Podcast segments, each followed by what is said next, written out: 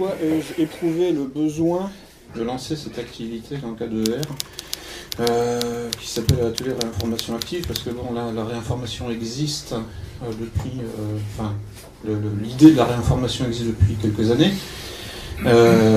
et donc, mais je ressentais un manque, hein, c'est-à-dire qu'en fait, bon, au bout d'un moment, hein, c'est bien beau de se réinformer entre gens qui pensent la même chose, hein, sur des sites qui pensent la même chose que ce qu'on pense, euh, mais euh, à un moment, bon, il faut. Euh, j'ai éprouvé une frustration, c'est-à-dire que je trouvais que la réinformation n'allait pas assez vite, qu'il fallait peut-être passer à une activité un peu plus prosélite. C'est-à-dire de plus limiter, de communiquer entre gens qui pensent la même chose, hein, dans un entre-soi bien confortable, mais communiquer en extérieur. Alors ça m'est venu, ça en fait, ce besoin en fait en 2011, au moment des printemps arabes des, des, coups d'État déguisés en révolution spontanée, sur le principe des révolutions de couleur, et euh, où j'ai vu ce qui se passait en Libye, puis en Syrie. en Libye, ça a été vite fait, euh, et en Syrie, ça continue encore. Et là, quand j'ai vu le, déluge de désinformation qui, euh, nous arrivait dans la tête, j'ai cru devenir fou. et donc j'ai éprouvé le besoin en fait d'aller sur Internet, hein, sur Facebook, sur les forums, pour poster des articles de réinformation euh, dans euh, les fils de discussion, etc. C'est un besoin viscéral, je ne savais pas comment faire autrement, hein, comme je ne suis pas PDG d'une chaîne de télé, je n'avais pas les moyens de passer des ordres et de dire, bon, vous, vous, vous faites, vous, vous, écrivez tel ou tel article, etc. Donc j'ai utilisé les moyens du pauvre. Hein. Euh, il se trouve qu'aujourd'hui, bon, comme d'une certaine façon Internet rétablit une forme de symétrie hein, au niveau de l'impact informationnel qu'on peut avoir, c'est-à-dire qu'avec finalement très peu d'argent, une connexion Internet, on peut toucher euh, autant de gens ou presque euh, qu'un journal sponsorisé par l'État façon euh, l'humanité ou, ou, donc je me suis dit, bon ben voilà, il y, a quand même, on a un outil là qui est extraordinaire. il se trouve que bon, ça correspondait aussi, enfin bon, depuis des années, je fais, enfin c'est un peu ma formation universitaire et puis mes, intérêts personnels, hein, tout ce qui tourne autour de la communication, le langage. Euh, et donc, euh, bon, bah, j'ai bien vu que ce que je faisais sur Internet, il y avait, euh, je pouvais aussi le transférer dans, dans des échanges en vis-à-vis. C'est-à-dire en face à face, c'est-à-dire qu'il y a des transferts de compétences possibles entre la communication réinformatrice sur Internet et dans une discussion. Donc on n'est pas obligé non plus, si on n'aime pas ça, d'aller sur Facebook ou, ou, sur les forums pour pour le faire. Ce que, je, ce que, je, vais vous exposer là, ça vaut aussi bien sur Internet, hein, pour faire euh, de la réinfo sur Internet, que si vous vous retrouvez dans une soirée, ou, euh, comme dans la vie, enfin bref, pas forcément dans une soirée, hein, et avec euh, des gens dont vous vous dites, ah, là, il y a peut-être un petit problème, il va falloir essayer de faire passer quelques idées, parce que il semble que ce soit opportun. donc en fait, c'est pour ainsi dire, euh, enfin ce que, ce que j'entends par information active, c'est un peu l'équivalent du media training hein, euh, en anglais, c'est-à-dire l'entraînement aux médias. Euh, il s'agit en fait d'apprendre finalement à répondre, enfin à communiquer, à répondre du tac au tac. c'est, un peu ça hein, l'entraînement aux médias. Alors, euh, le truc, c'est que, en fait, ça oblige à avoir un rapport au langage qui est inhabituel. C'est-à-dire que le rapport habituel au langage, en fait, c'est l'expression d'une intériorité. Euh, en fait, je, dis ce que j'éprouve. Euh, je, le manifeste à l'extérieur. et donc cette, cette, intériorité, donc c'est mon authenticité, c'est mon intimité. Et donc dans ce, dans ce paradigme-là, dans ce cadre-là, le langage a un caractère un petit peu sacré. Hein. J'exprime euh, mon intériorité et donc c'est quelque chose qui, euh, ce n'est pas un instrument. Euh, ce que font les médias, c'est exactement le contraire. Hein. et ce qu'il faut apprendre à faire pour devenir des bons réinformateurs, c'est d'avoir un rapport instrumental au langage. C'est-à-dire que le langage n'a plus ce caractère un peu sacré, un peu tabou, hein, qui consiste à dire à exprimer son intériorité, c'est un outil, euh, et donc un outil d'influence. Donc, je vous recommande ce magazine qui, euh, c'est-à-dire qui, parle un petit peu de, toutes ces choses-là. donc ça s'appelle Défense et sécurité internationale et c'est sorti le mois dernier, c'était en mai. Donc voilà, en fait il commence bon, il faut regarder les intervenants en fait. Bon, globalement, c'est le renseignement français hein, qui, édite ça. Euh, et euh, voilà, bon, il commence à se mettre un petit peu à jour hein, par rapport aux renseignements américains ou israéliens ou, autres. Euh, et, en fait, a vraiment étudié de près toutes ces choses-là, donc influence, SIOP, propagande, pénétrer le cerveau adverse.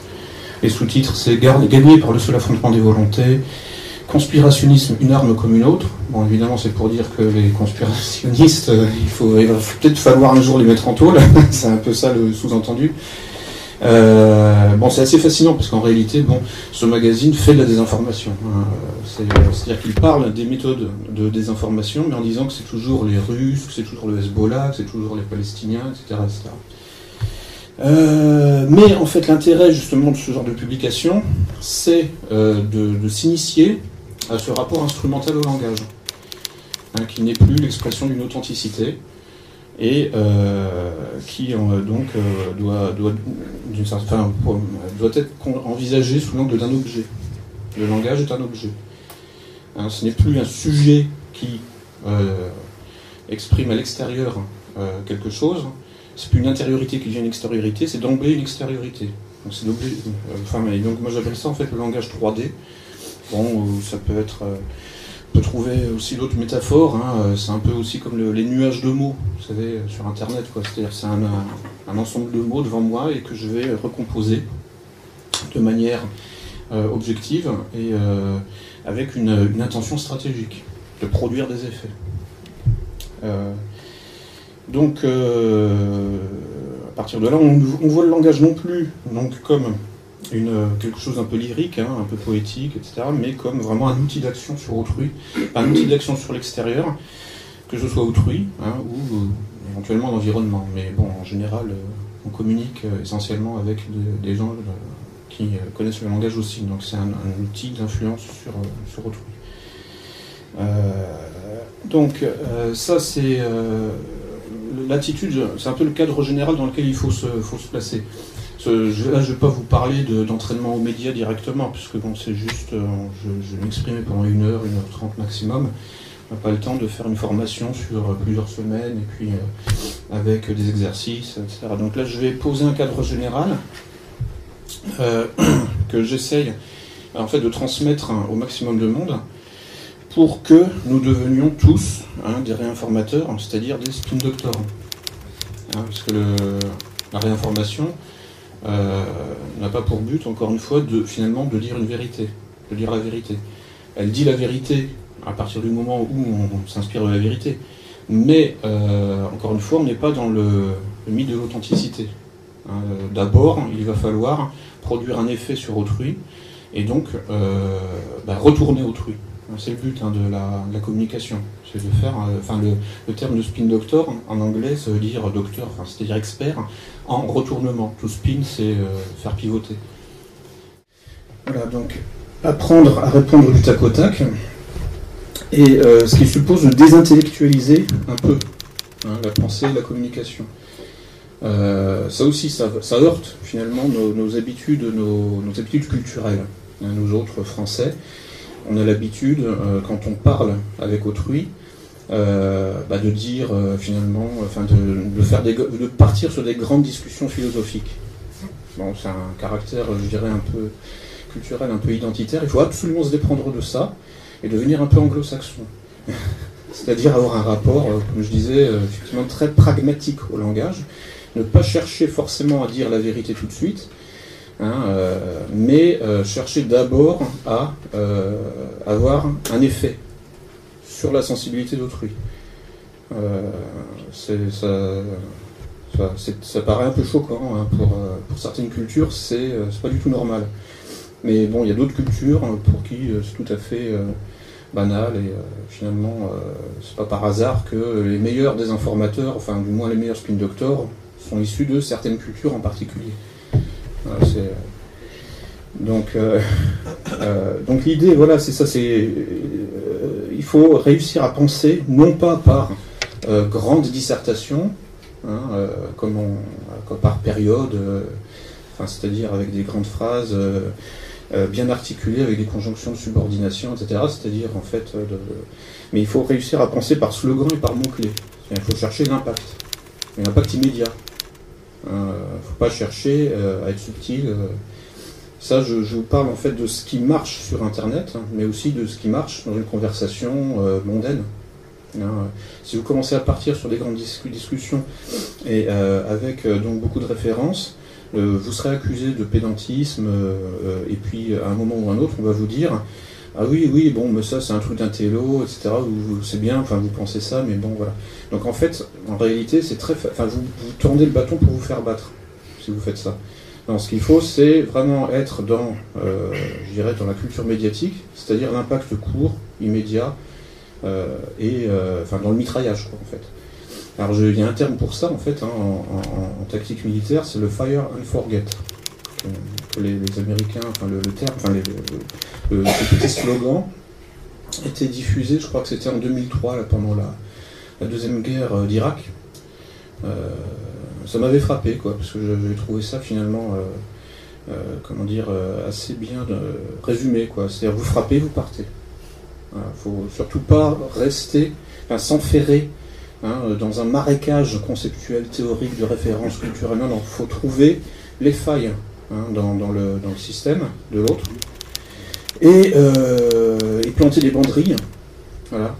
Mais il ne faut pas essayer tout de suite de, de, claquer votre culture et, les grandes références.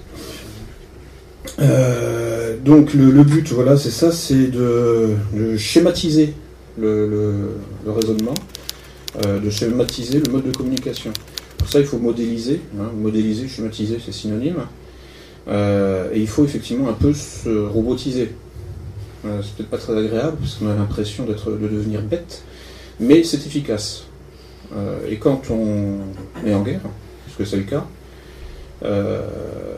et que notre rôle, puisque bon, nous sommes désarmés hein, au niveau euh, des, armes euh, physiques, hein, fusils, etc. On n'a pas le droit. En revanche, on peut mener une guerre euh, sémantique, une guerre linguistique, une guerre cognitive, une guerre culturelle. Ça, on peut. On a encore le droit. combien de temps Mais en fait, justement, plus le, pouvoir essaye de réduire la marge de manœuvre, et plus il faut hein, financer, enfin trouver des, des stratégies de contournement ou des stratégies d'infiltration pour faire avec les contraintes que le pouvoir nous impose. C'est-à-dire qu'il faut devenir un tacticien. Alors vous connaissez la différence entre stratégie et tactique. La stratégie, c'est le plan global, et la tactique, c'est euh, en fait l'analyse du terrain. Donc euh, quand le terrain euh, contredit la stratégie, il bah, faut laisser tomber la stratégie et passer à la tactique, c'est-à-dire s'adapter aux accidents du terrain. Ce qui peut, ce qui suppose souvent, peut-être une fois sur deux, peut-être plus, de mettre de côté nos principes aussi. Le but, le but dans une guerre, hein, c'est pas d'avoir des principes, c'est de gagner. Et c'est tout. Et gagner, ça ne veut pas dire gagner toutes les batailles. Hein, on peut perdre neuf batailles, en gagner, en gagner, une dixième, qui nous fera gagner la guerre. Euh, alors que, dit Sun Tzu dans l'art de la guerre? Euh, Gagner une guerre, c'est rester en vie. C'est tout. Ça veut dire durer. Euh, il faut durer plus que l'ennemi. C'est le seul principe à respecter. Tout doit être orienté là-dessus. Nous devons durer plus que l'ennemi. Le reste, vous pouvez oublier. Du moins, le reste doit être subordonné à cette exigence. C'est-à-dire que nous devons avoir une stratégie que l'on doit pouvoir réadapter à intervalles réguliers aux accidents du terrain qui se présentent. Euh, donc il faut toujours circuler entre la stratégie et la tactique. La stratégie n'est pas inutile, hein, évidemment. La stratégie, c'est simplement de durer plus que l'ennemi. Mais ensuite, pour ça, parfois, il faut effectivement faire des replis tactiques, etc. C'est-à-dire donner l'impression qu'on perd, ou du moins, euh, ou, et parfois accepter de perdre aussi, pour ensuite, effectivement, durer plus longtemps. c'est ce que fait très bien euh, la Syrie en ce moment. Hein. Le but, c'est, enfin, ils ont compris parfaitement dès 2011 quelle était la situation. Hein, euh, et voilà, ils adoptent une stratégie de long terme qui oblige parfois à céder des parties entières du pays. En même temps, les, parties entières là sont désertiques, donc c'est pas non plus une grosse perte. il n'y a personne quoi. Il y a des, zones, il y a des villes, euh, Palmyre ou autres, qui sont effectivement des points, euh, un petit peu des centres nodaux pour ensuite rayonner dans le désert, mais bon, sinon perdre 100 km de, de roches désertiques, c'est moins grave que voilà, qu'une ville. Et donc, qu'est-ce que fait l'armée syrienne? Bon, bah, là, elle se replie sur les grandes, les grandes villes, qui sont plutôt à l'ouest. Bon, là, on a affaire à des, tacticiens euh, intelligents. Et il euh, ne faut pas répondre aux provocations non plus. Voilà, bon là c'est ce que la Russie a, très bien compris euh, dans le fait de ne pas intervenir militairement en Ukraine. Alors que s'ils avaient voulu, ils étaient en, en 48 heures à Kiev. Hein, c'était plié. Mais là, ça, doit, ça aurait donné prétexte à l'OTAN pour lancer une intervention. Et là, actuellement, si les Russes avaient commis la connerie d'intervenir en Ukraine comme le voulait, comme l'OTAN a voulu les y pousser, actuellement, on serait vraiment dans la Troisième Guerre mondiale. Mais euh, là, je dirais déclaré officiellement, hein, c'est-à-dire sur l'ancien modèle. L'OTAN a été obligé de réadapter son discours et a proposé le concept de guerre hybride pour qualifier euh, le, en fait, le mode de, combat de la Russie actuelle, qui se bat, hein, effectivement. En réalité, la guerre hybride est menée aussi bien par l'OTAN que par la Russie. Hein un miroir. Hein. Le terme de guerre hybride, en fait, euh, c'est, euh, permet de décrire aussi bien ce que fait l'OTAN avec euh, donc les, les, putsch que ce que fait la Russie. qui envoie effectivement des renseignements, qui envoie des forces spéciales et des volontaires. ça, c'est incontestable. Et d'ailleurs, la Russie ne le conteste pas. Simplement, c'est la règle du jeu. Hein. Je veux dire, c'est, enfin bon, les États-Unis déclenchent un coup d'État dans le pays d'à côté, et bon, ils ne vont pas rester les bras croisés. Donc c'est normal qu'il y ait des agents de renseignement, des forces spéciales, etc. Bref, là, je fais une longue digression sur, l'art de la guerre conventionnelle, je dirais, ou moins euh, un peu modifié. Je reviens sur le, rapport au langage. Donc, bon, puisque nous sommes en guerre, hein, euh, il faut, bah, voilà, il faut se mettre dans les conditions de la guerre. Donc, effectivement, s'imprégner de culture militaire. Et ensuite, transférer euh, cette imprégnation, cette, cette culture militaire dans le rapport au langage, et euh, donc devenir soi-même des spin doctors, c'est-à-dire euh, des experts en retournement de l'opinion. Et donc, euh, comment le faire? Bon, ben voilà, facilement et à moindre coût. Hein. Donc, nous pouvons tous devenir des, bons petits soldats, hein, finalement, de, pas, de l'espèce humaine, quoi, puisque c'est ça qui est menacé aujourd'hui. là, je ne sais pas si, vous avez eu l'information, mais moi, je l'ai eu la semaine dernière seulement. il va y avoir une à Paris, là, le 13 juin 2015 de cette année, une implant party. C'est une soirée puçage. Voilà, c'est. Euh, oui, donc, euh, sur le modèle en fait, de ce qui existe en Suède, sur le puçage RFID, hein, puçage du bétail, quoi, en fait. Hein, enfin, je pense que vous, savez ce que c'est que la technologie RFID, enfin, c'est les puces électroniques, là, pour déclencher des choses, euh, des ouvertures de portes ou je sais pas quoi. Et euh, en fait, c'est déjà chez les. Enfin, on puce nos animaux de compagnie, hein, ainsi que le bétail d'ailleurs, hein, puisque, en fait, bon, enfin, les vaches, etc., bon, pendant très longtemps, avaient des espèces de boucles d'oreilles en plastique. et puis, donc là, maintenant, ce sont des puces électroniques. Et puis, bon, les chats et les chiens, euh, eux, étaient tatoués dans l'oreille. Bon, euh, maintenant, en fait, le tatouage a disparu et les animaux de compagnie sont pucés. Euh, donc là, pour faire passer la pilule, je dirais plus facilement, enfin faire passer la puce plus facilement, donc le, bon, bah, le, je sais pas, le pouvoir mondialiste, etc. essaie de présenter ça sous un angle festif, hein, décontracté, sympa. Et donc en Suède, euh, donc, euh, ils ont lancé des implant parties. Une soirée puçage où on vient et puis euh, on se fait pucer entre deux, verres de, cocktails et avant de passer à, draguer, je sais pas quoi, quelques, filles ou quelques garçons. Et donc voilà, donc ça, ça débarque en France. Là, c'est dans, deux semaines à Paris. voilà, donc le, pouvoir passe à la vitesse supérieure. Donc euh, bon, je là mon but en vous disant ça, c'est de vous stresser, hein, évidemment, pour euh, vous, convertir, je dirais, à ma, cause, hein, c'est-à-dire euh, de que en fait, bon, mon but c'est d'essaimer, enfin c'est de, de, faire, faire, comment dire, faire exemple, quoi. Enfin, c'est que, qu'on, soit tous, enfin, qu'on, passe tous à la, à l'attaque, à, la contre-attaque, c'est-à-dire à la défense informationnelle. Mis la à l'oreille.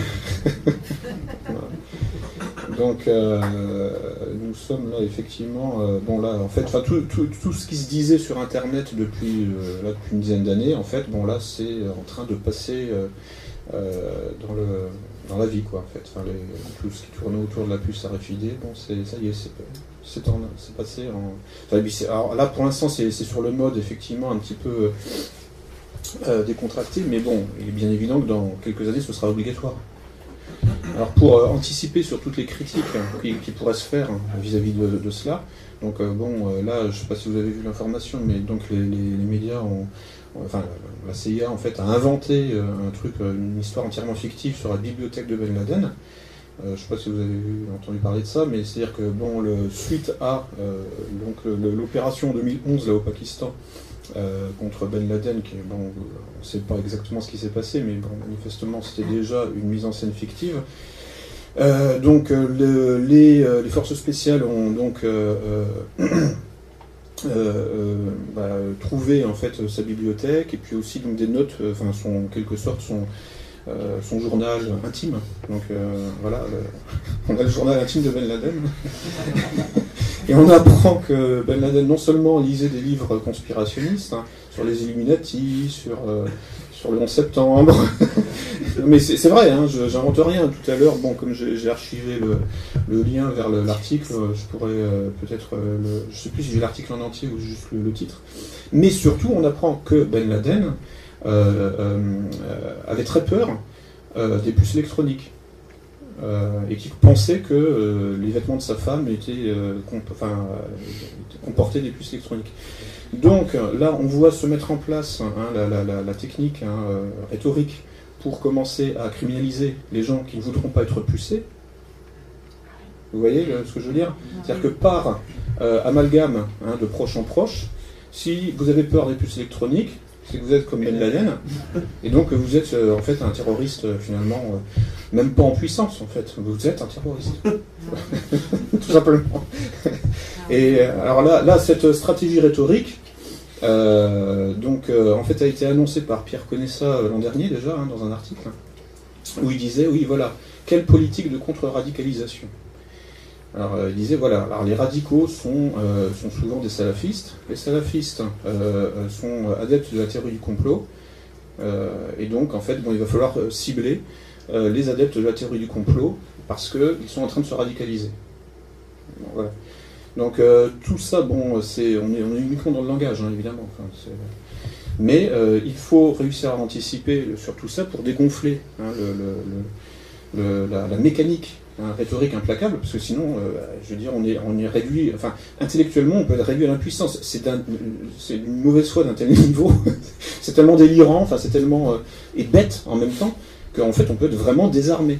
moi, à chaque fois que je tombe sur, de, sur ce genre de choses, dans un premier temps, je suis désarçonné, évidemment. je me dis, jusqu'où iront-ils?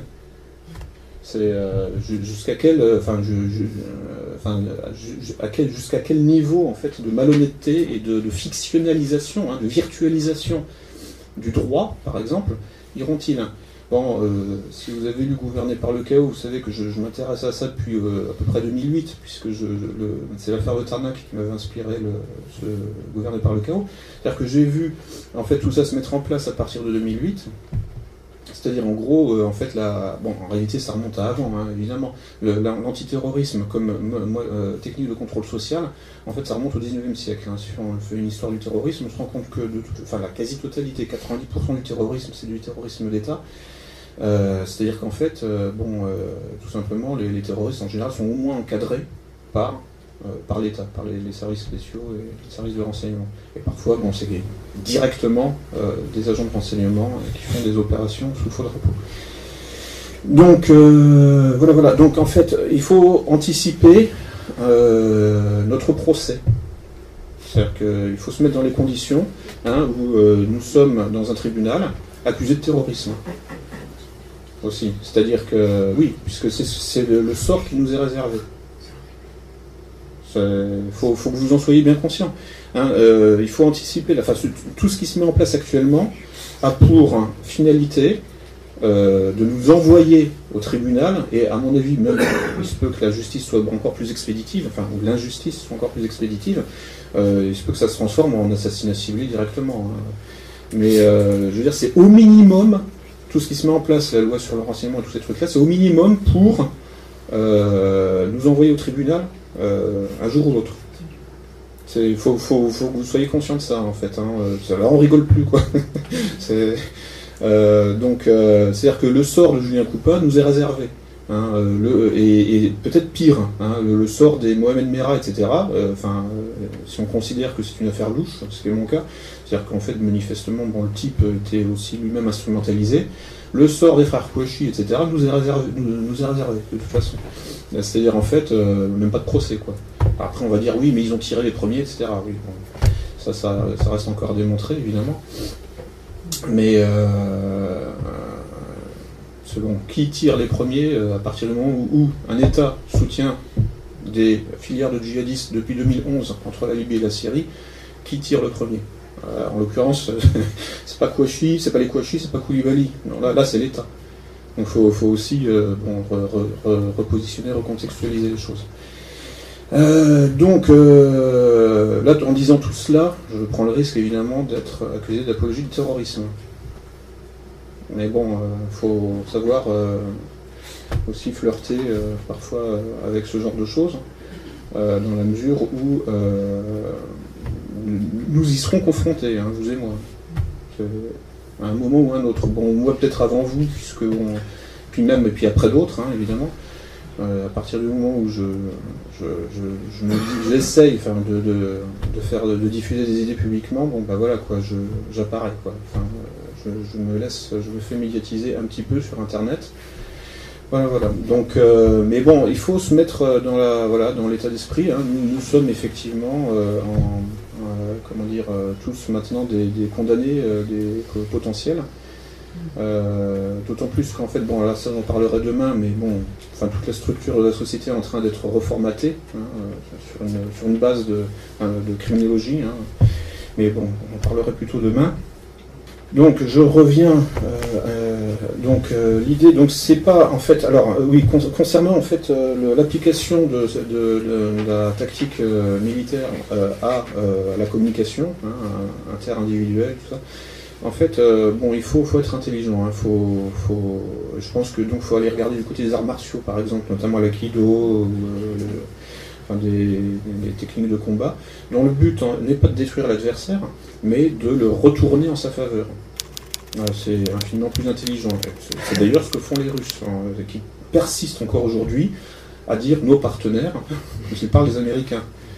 Bon, ce qui est, euh, en fait, bon, on sait que les, renseignements russes sont, sont, euh, très très forts en, guerre psychologique hein, euh, et que effectivement, bon, pour ne pas tomber dans le piège dans lequel justement l'OTAN essaie de les faire tomber, c'est-à-dire l'affrontement, eh bien, ils passent leur temps à recouvrir euh, la, rhétorique belliqueuse de l'OTAN par une rhétorique amicale.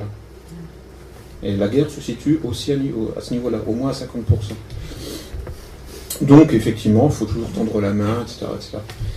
Et effectivement, et puis sincèrement, hein, euh, considérer qu'on euh, gagne vraiment quand on retourne l'ennemi euh, en sa faveur. Finalement, ça, fait un allié supplémentaire contre d'autres ennemis.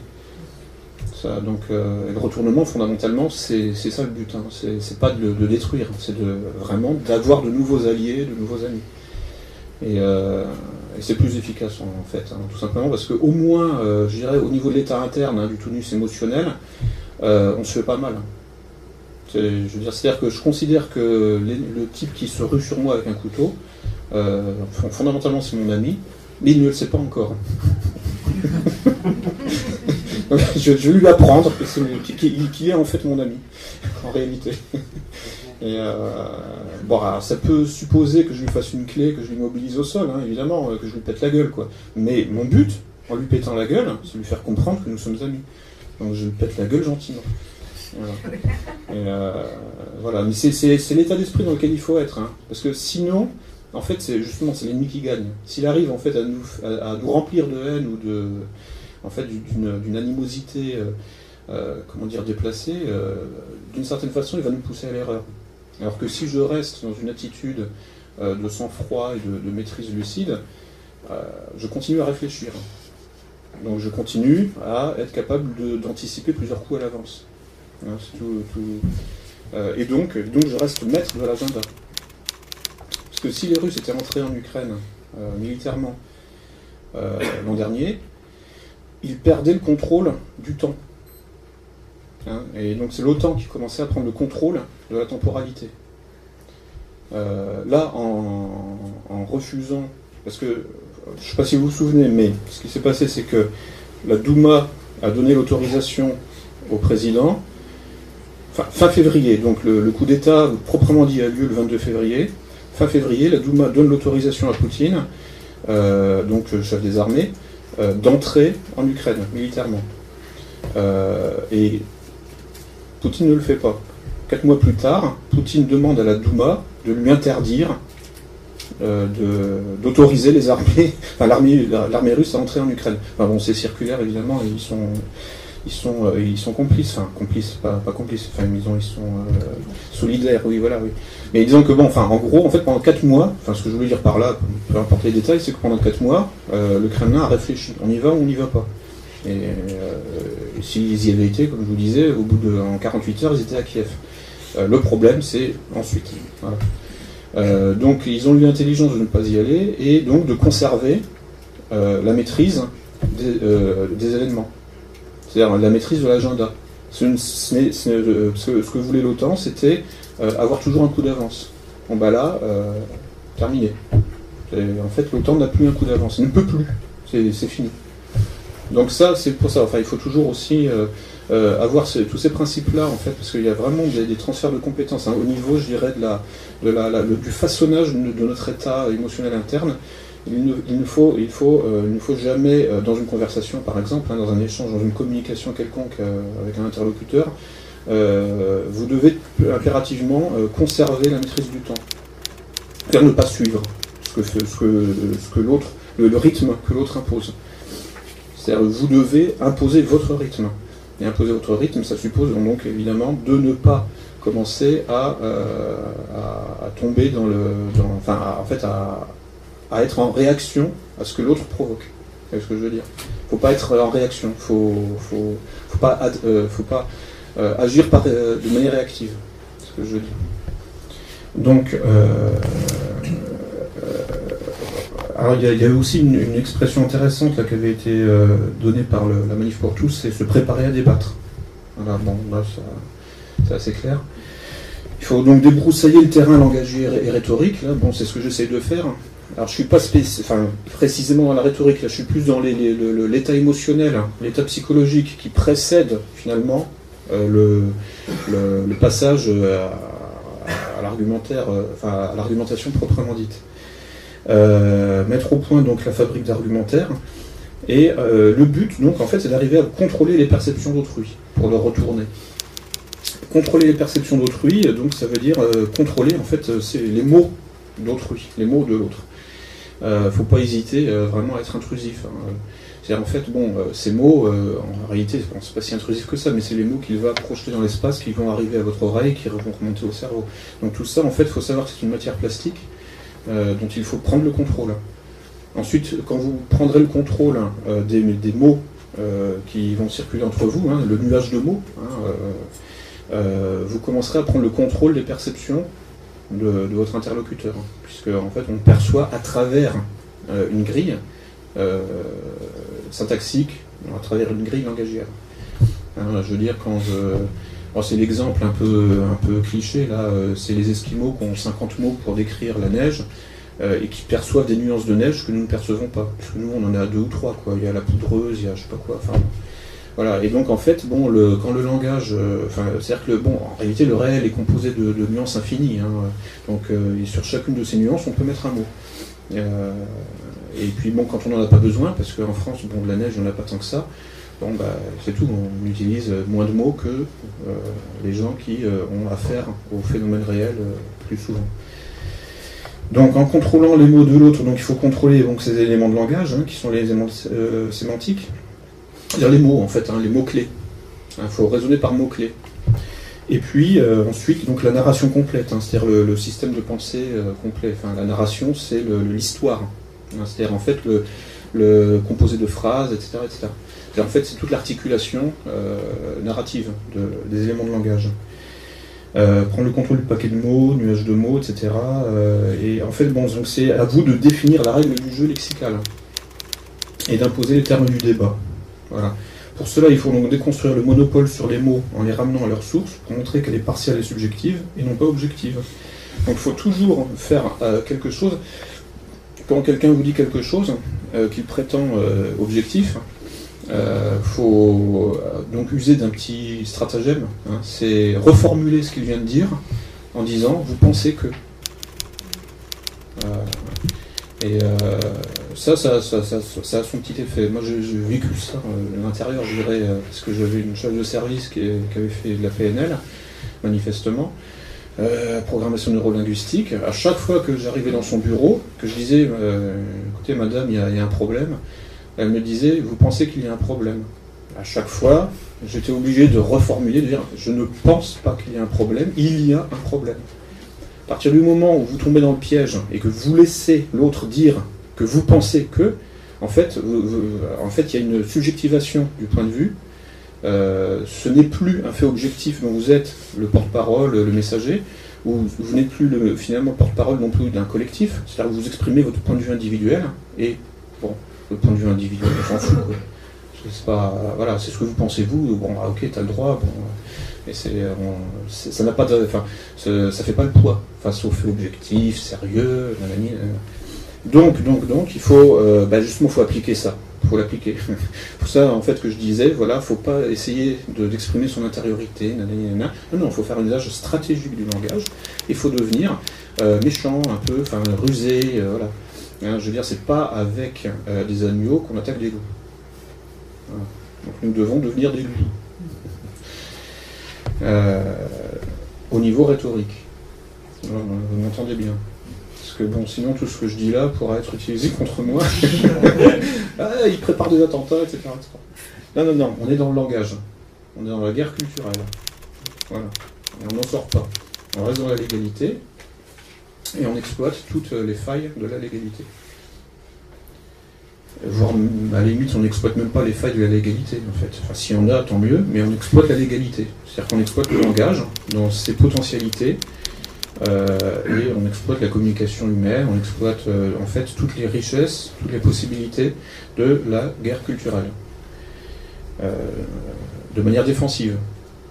Toujours se rappeler ça aussi, hein. c'est-à-dire qu'il est, extrêmement important d'être toujours la victime ou le sauveur. Si vous êtes le bourreau, c'est mort. Là, c'est même pas la peine de continuer à parler. Si on arrive à vous coller l'image du bourreau, c'est fini. Donc là, dans le triangle de Karpman, c'est-à-dire le, qui est une figure d'analyse transactionnelle. Il y a trois rôles à, occuper dans la communication humaine, c'est la victime, le bourreau, le sauveur. Euh, si on arrive à vous coller l'image du bourreau, euh, bon bah vous êtes mort, c'est terminé quoi. Enfin, en fait, votre parole ne sera plus audible. Il faut donc impérativement occuper la place de la victime ou du sauveur, c'est-à-dire la place défensive, et uniquement défensive. Et ça tombe bien puisque c'est de toute façon la place qu'on va occuper. pas besoin de se forcer, hein. on n'est pas en mesure d'attaquer. Donc euh, voilà. Euh, donc on va se défendre, euh. Et, donc pour cela, c'est Et donc nous sommes effectivement des victimes et des sauveurs. Et donc voilà, donc il, faut donc toujours subjectiver la parole de, l'adversaire. Hein. donc c'est voilà, vous pensez que les médias atlantistes disent que, de sorte à ouvrir le paquet de mots à d'autres sources.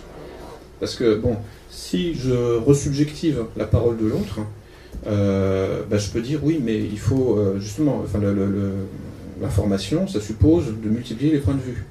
Et donc, bah, faisons intervenir des points de vue non atlantistes, par exemple. que pensent, par exemple, les Russes, les Chinois, euh, de, je sais pas quoi, tel ou tel phénomène de l'Ukraine, par exemple, ou du réchauffement climatique? On n'entend jamais ce que, ce que pensent les Russes ou les Chinois sur le réchauffement climatique, par exemple. Donc on nous parle du GIEC, qui est un organisme international, mais qui est toujours sponsorisé par des, fonds anglo-saxons. Donc, bah, si c'est celui qui paye qui décide. Hein. Donc si c'est toujours des fonds anglo-saxons qui payent, euh, on peut faire venir un type au bout de la planète, ça ne changera rien. Il va dire ce, ce que son patron veut qu'il dise. Donc que pensent les Russes, les Chinois, les Iraniens du réchauffement climatique? Bah, On ne le sait pas. Maintenant, si un jour, effectivement, on a des études autonomes, indépendantes, iraniennes, russes, chinoises, qui disent la même chose que le GIEC, ce moment-là, oui, on pourra dire, oui, manifestement, tout le monde est d'accord. Donc, il y, a un, consensus objectif, donc euh, voilà, bon, ça, a l'air d'être scientifique. Mais bon, moi, j'attends toujours hein, des, études indépendantes sur le réchauffement climatique. Et ça ne vient pas, probablement parce qu'il y a des études sur la question, et qui ne disent pas ce que dit le GIEC. À partir de là, bon, c'est évidemment censuré. Euh, euh, en, Europe, enfin dans le monde occidental. Donc voilà, donc subjectiver, le, enfin resubjectiver la parole de l'autre pour lui bien lui faire sentir que ben, oui, il pense, c'est lui qui pense ça, ou du moins c'est un point de vue particulier. C'est pas un fait objectif. Voilà. Et donc, il faut, euh, si on veut être pluraliste, ben, il faut écouter le point de vue aussi des Iraniens, des Russes, des Chinois, etc. Et ça, c'est euh, comment dire ça? On ne peut pas critiquer ça. C'est à la base même de ce que euh, de ce qu'on appelle la liberté d'expression, etc. C'est-à-dire que bon, euh, sur quel que soit le, sujet, le thème traité, euh, on ne peut pas se contenter d'un seul point de vue. Et donc il va falloir faire varier les points de vue, mais vraiment, hein, c'est-à-dire pas le comme le GIEC, qui met en place une pluralité apparente, mais sponsorisée toujours par la même source en fait. Donc il faut multiplier les sources. Et euh, donc voilà, il faut ouvrir le paquet de mots à d'autres sources que euh, celles euh, qui, nous sont imposées. Et puis ensuite, trouver les mots qui marchent. Alors ça, je reprends ça en fait à un, lobby israélien qui s'appelle The Israel Project. Et donc là, je vais mettre en, acte là ce que je, disais là, concernant la, source ouverte, hein, puisque fait, bon, euh, ça, c'est un, fichier PDF en fait hein, que, vous pouvez télécharger vous-même. Euh, donc le, Israel Project donc en fait a mis au point euh, en 2009 le Global Language Dictionary. Alors le but c'est de fabriquer le consentement des Américains à la politique israélienne, c'est-à-dire en fait aux nouvelles colonies en Cisjordanie, etc. et donc le, donc il y a une page Wikipédia, hein, je veux dire, on ne peut pas faire plus, ouvert comme source. Et donc euh, voilà, donc là il y a un article dans Newsweek, How to Sell Americans on Israeli Settlements. Bon, évidemment, c'est appliqué euh, au-delà de l'Amérique, au-delà des États-Unis. Et donc, ce qui est intéressant, c'est de, regarder euh, ce, fichier PDF, enfin ce document, qui, qui permet donc qui donne en fait des, pistes justement, enfin c'est de comment travaillent les spin doctors. Parce que c'est exactement ça. C'est-à-dire qu'en fait, il y a tout, euh, en s'appuyant donc sur un exemple concret, là, en l'occurrence, donc comment euh, fabriquer le consentement à la politique israélienne, on a tout, l'éventail euh, des de méthodologiques, hein, de, des, techniques rhétoriques. Donc, je vais vous montrer ça euh, on, va voir. Alors voilà, vous avez des petits enfants qui, dansent, euh, qui font une ronde et euh, qui se prendront une bombe dans quelques minutes. Quoi. financé par Coca. voilà. Donc la table des matières, donc 25 règles pour une communication effective, chapitre 2, un glossaire des mots qui marchent. how to talk about Palestinian self-government and prosperity. Alors, les, conseils, ah oui, donc c'est toujours d'être positif. Hein. Donc là, euh, voilà. Donc là, c'était l'article dans Newsweek qui résumait un petit peu l'esprit hein, de, la, démarche. Euh, voilà, comment vendez-vous au public américain l'idée que Israël a le droit de maintenir ou même de, d'étendre les, les, colonies juives euh, sur la, West Bank, enfin sur le, enfin en Cisjordanie quoi. Soyez positifs. tournez le sujet loin des justement alors donc stratégie directe. Hein, ne pas parler directement de, la colonisation, mais turn the, issue away from settlements et toward peace. On parle de paix. On ne va pas parler tout de suite de, fabriquer, de construire des maisons, etc. Et invoke ethnic cleansing. Alors, je me suis gratté la tête au début quand j'ai vu ça, mais de, quel euh, nettoyage ethnique parle-t-il? Euh, En fait, on, on, on apprend page 62 que euh, le, ce qu'ils entendent par nettoyage ethnique, c'est le nettoyage ethnique que les Palestiniens feraient euh, euh, sur les Israéliens en refusant la colonisation. voilà, non mais les Palestiniens commettent un génocide contre les Juifs. Nettoyage ethnique, c'est ça, hein, en, refusant euh, donc l'avancée des colonies juives. C'est ça en fait. Parce qu'au début, je me suis dit, mais de, quoi il parle en fait Et après, page 62, je l'ai trouvé. Enfin, j'ai trouvé l'explication. Voilà, donc voilà, bon. Ce sont trois des recommandations faites par Frank Luntz, qui est donc le, principal responsable du, document, enfin de la, du texte, un consultant politique et euh, politicien qui euh, euh, Donc on revient sur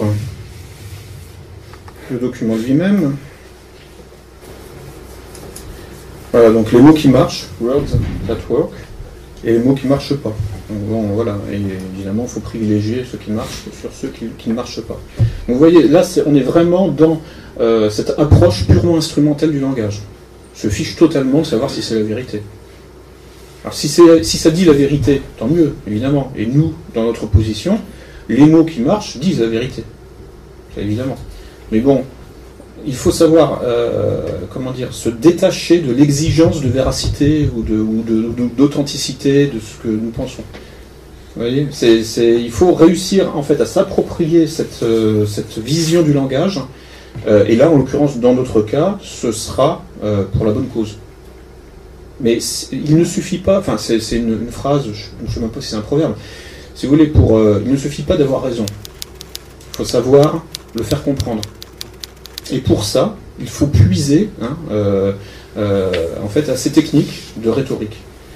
Euh, je veux dire, quand Platon met en scène Socrate, hein, et donc, parce que tout ça c'est très ancien en fait, hein, je veux dire, ça remonte au grec, mais quand Platon met en scène Socrate, et avec, enfin, c'est un véritable feu d'artifice rhétorique, le, les dialogues de Platon, c'est absolument éblouissant. Et quand il met en scène Socrate et qu'il met en scène donc ces, controverses avec les sophistes ou encore avec des petits jeunes, etc. Bon, euh, évidemment que bon, Platon euh, considère qu'il fait avancer la vérité. Sinon, euh, bon, mais il ne, suffit pas de dire la vérité. Il faut aussi savoir la mettre en forme pour, au moins quand vous avez affaire à quelqu'un qui se trompe, réussir à déceler la façon pédagogique de le faire avancer. C'est-à-dire qu'en fait, là, on pourrait distinguer euh, deux choses. Hein. Il faut devenir, en, fait, bon, le spin doctor est un pédagogue mal intentionné, c'est-à-dire qu'il va appliquer des techniques pédagogiques, mais euh, bon, pour en perlificoter, pour manipuler. Bon, et là, il y a des techniques rhétoriques qui, quand elles sont appliquées pour la bonne cause, pour faire avancer la vérité, ça s'appelle tout simplement de la pédagogie. Mais bon, pour faire comprendre à un enfant de 5 ans certaines choses, parfois, on est obligé de le manipuler. La manipulation n'est pas toujours, toujours négative. Enfin, je veux dire, pour faire comprendre certaines choses à des enfants ou même à des débutants, parfois il faut manipuler. Il faut vraiment. C'est-à-dire qu'en fait, il faut procéder en plusieurs étapes. Et donc avancer masqué. On ne peut pas tout déballer d'un seul coup. Même si c'est pas avancer masqué, c'est en tout cas ne pas tout dire tout de suite. Ce qui suppose donc, euh, donc de différer dans le temps euh, la, transmission du message.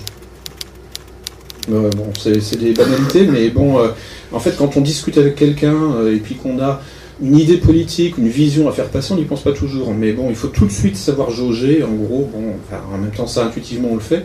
Mais ensuite, il faut effectivement ne pas tomber dans le piège de l'authenticité. Il faut savoir quand on a, il faut savoir jauger le niveau d'ouverture. Et effectivement, quand on a affaire à un système fermé, il faut pirater. ça, euh, c'est une question. Euh, c'est même pas une question morale, c'est une question pragmatique, hein, c'est technique. Euh, quand le système est ouvert, bon bah vous pouvez rentrer. Hein. enfin bon là, en gros, qu'est-ce que j'ai en face de moi? C'est des systèmes ouverts. Hein. vous êtes ouvert à ce que je dis. Je n'ai pas besoin de vous pirater. Donc, mais bon, c'est pas, c'est pas 100% des cas, évidemment. Enfin, et là, je parle Enfin, quand la réinformation est facile, la question ne se pose pas. La question, enfin là, ce, que, ce, que, ce dont je parle, mon, propos, c'est quand la réinformation est dure, quand elle est difficile. À ce moment-là, il faut pirater, parce que vous avez affaire à un système fermé. Et pirater, ça veut dire euh, donc euh, gagner la confiance, hein, ou du moins l'indifférence. C'est-à-dire susciter de l'indifférence, comme ça, bon, bah, on, voit, on ne vous voit pas venir, euh, ou même gagner la confiance, mais si vous suscitez la, méfiance, bah là c'est mort, hein, parce que les défenses restent érigées. Donc ça c'est le principe de, base de l'ingénierie sociale. Enfin, le premier principe c'est l'hameçonnage. je dois donc gagner la confiance de, la cible. Bah, c'est la, métaphore du hameçon, hein, c'est-à-dire que le, pêcheur qui veut attraper un poisson, quand il utilise un hameçon, hein, c'est, bah, il met un asticot. C'est-à-dire qu'en fait, il fait passer le hameçon pour un asticot. Et le, poisson, donc, bon, bah, croit qu'il va faire un bon repas, et finalement, c'est lui qui finit dans l'assiette. Donc là, c'est du, piratage euh, euh, black hat, quoi. En fait, c'est du piratage mal intentionné. Mais on peut pirater euh, d'une manière bien intentionnée. Et bon, bah, pirater un enfant, par exemple, hein, c'est faire de la pédagogie en réalité. C'est surmonter ses défenses Bon, mais pour euh, l'amener sur, le droit chemin, enfin bref, faire son éducation. Euh, voilà, donc en fait, il y a les, techniques de piratage, les techniques d'influence, les techniques de retournement, euh, tout ça, en fait, en soi, c'est neutre, hein, évidemment. et c'est en fait, bon, n'y a pas de, valeur intrinsèque de, toutes ces choses-là, de, toutes ces, tous ces stratagèmes. Euh, je, poursuis sur le, document du Israel Project. Euh, il y avait des choses. Euh, oui, voilà, alors là, donc là, il s'énerve un peu. Là, there is never, ever. Et, et puis donc, bon, il ne faut pas aller trop, trop vite, hein, évidemment, vous voyez. Don't pretend that Israel is without mistakes or fault. Donc il faut effectivement.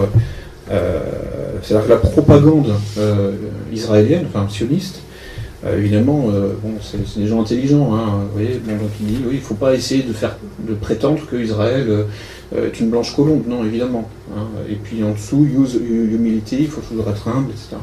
Donc en fait, il faut toujours se faire passer pour, pour la victime, en fait, et, et, gagner la confiance, ou du moins, évidemment, bon, un, excité qui va dire, mais non, enfin, Israël n'est pas oui, enfin voilà, en fait, la propagande, quand elle est excessive, finalement, bon, elle tue la propagande, quoi. Trop de propagande tue, tue la propagande. Donc là, bon, euh, l'idée là, c'est de, de, mélanger un peu, euh, à battre sa coupe un petit peu, tatati tatata, bon, euh, et faire se, faire passer, voilà. Donc, are Israelis perfect? No. Do we make mistakes? Yes. But we want a better future, and we are working towards it. C'est vraiment, c'est très américain aussi, hein, franchement, c'est. bien. En fait, bon, le, lobby, enfin le, lobby, le think tank, pardon, c'est le think tank euh, Israel Project est vraiment américano-israélien. ils sont, ils sont, travaillent et ils sont, ils, sont euh, euh, aussi très, enfin très impliqués dans le pink washing, c'est-à-dire en fait dans l'usage, l'utilisation du LGBT pour à des fins de propagande israélienne. C'est-à-dire qu'ils utilisent beaucoup ça pour euh, donner une image euh, moderne, progressive, euh, enfin progressiste d'Israël, qui donc bon, est ouverte aux minorités, et notamment LGBT, d'où la Gay Pride de Tel Aviv, qui est une des plus grosses du monde, etc. Et ils utilisent ça. Alors, il y a, je ne sais pas si vous avez entendu parler de tout ça, mais il y a des LGBT, notamment des transsexuels palestiniens, qui se, sont constitués aussi, en fait, en groupe de pression, pour lutter contre les LGBT israéliens qui, eux, font du pinkwashing. bon, le monde LGBT est devenu très très complexe, en fait, hein, mais il faut... Je vous invite, en fait, là, si ça, vous intéresse, parce que c'est passionnant, de vous taper pinkwashing, un pink comme la couleur rose, washing, en fait, ça vient de, greenwashing. Le greenwashing, c'est le capitalisme vert. Hein. C'est-à-dire, c'est comment des entreprises récupèrent l'image écologiste pour, euh, pour mieux vendre. Et donc là, en fait, euh, l'idée du pink washing, c'est comment des entreprises ou même des entités géopolitiques récupèrent le LGBT pour euh, modifier leur image euh, sympathique, pacifiste, gay, etc. Pendant ce temps-là, effectivement, on continue à bombarder les écoles et les hôpitaux. mais avec pendant la Gay Pride. C'est, d'ailleurs ce qui s'est passé en Ukraine en fait l'an dernier, puisque à la faveur donc du, du coup d'État néo-nazi, le LGBT est monté en puissance. Euh, comme quoi, enfin, toute la merde va dans le même sens. Euh, pardon. Euh, et donc, il se trouve que pendant l'intervention, enfin le, pendant que effectivement Israël bombardait Gaza en juillet ou en juin, juin-juillet, je crois 2014, les LGBT de Kiev organisaient une semaine de festival avec des soirées, des expos, etc., etc. Au même moment, pendant que même l'armée ukrainienne bombardait le Donbass, que Israël euh, donc bombardait le, comment dire le, Gaza et Pravi Sector, euh, donc le, comment dire ça, le, groupe paramilitaire euh, qui est principalement responsable du, coup d'État, lui-même participait à un meeting en soutien à Israël. Tout ça au même moment. voilà, c'est et donc tout ça, vous pouvez le trouver. Hein, vous tapez. Euh, moi, j'ai fait des, quelques recherches. Comme je, lis le cyrillique, donc ça facilite un petit peu l'accès aux sources euh, ukrainiennes. Euh, mais bon, parce qu'il y a eu quelques infos qui ont circulé hein, sur le, LGBT ukrainien qui apparemment donc était monté en puissance après le coup d'État. Alors ça m'a mis la puce à l'oreille, donc j'ai un peu tapé, je suis allé regarder en internet en cyrillique et effectivement, hein, je suis tombé sur euh, donc le, site des LGBT de Kiev. Ensuite, qui renvoyait. Alors après, on trouve des sources en anglais, euh, là c'est plus facile, mais euh, il se trouve que le, groupe LGBT de Munich est très impliqué dans le soutien aux LGBT de Kiev. Et là encore cette année, en 2015, il va y avoir là donc une semaine entière, alors que avant le coup d'État, les LGBT, enfin la Gay Pride était interdite, pas les LGBT évidemment, tout le monde s'en fout en fait, donc il n'y a pas de, a pas d'homophobie évidemment.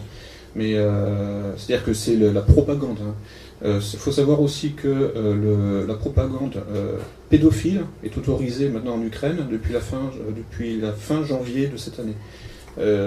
ça, ça a été répercuté sur le site IAG, qui est un site euh, donc euh, israélo-LGBT francophone, et qui, parlait de ça fin janvier, qui disait oui, voilà, le, euh, la Rada suprême, enfin le Parlement ukrainien, a fait passer une loi qui autorise la propagande homosexuelle auprès des mineurs.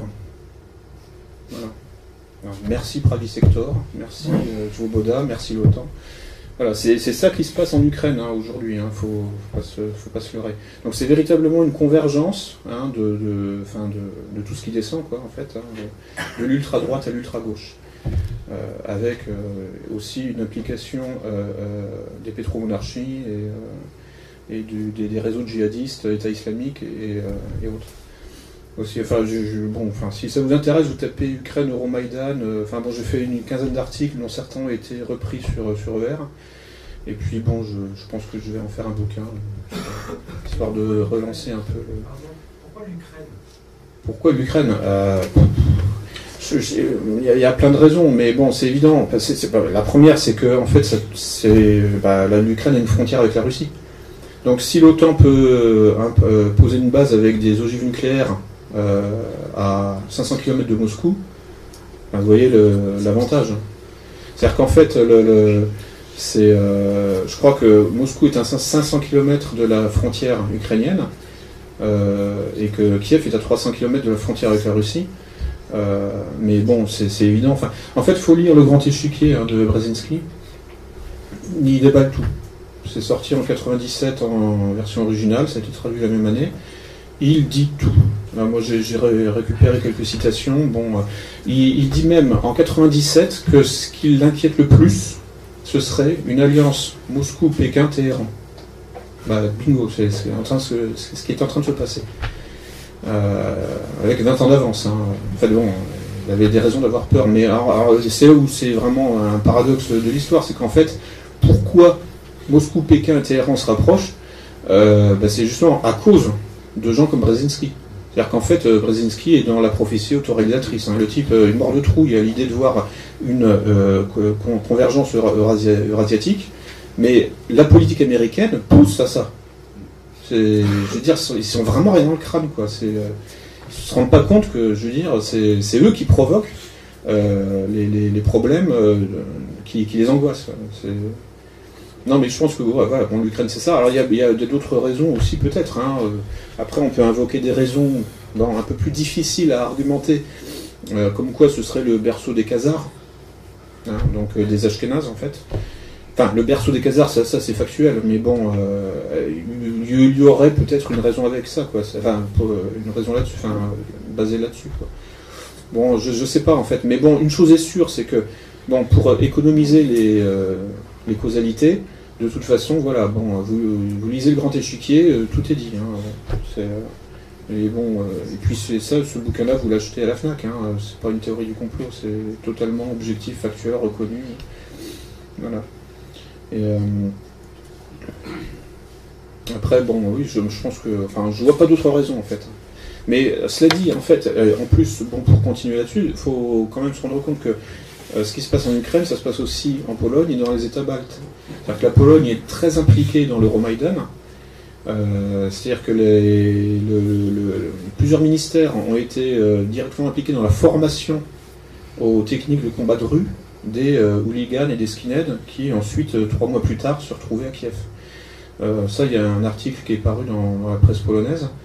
Et puis ensuite, ça a été euh, confirmé, euh, reconnu de façon un peu.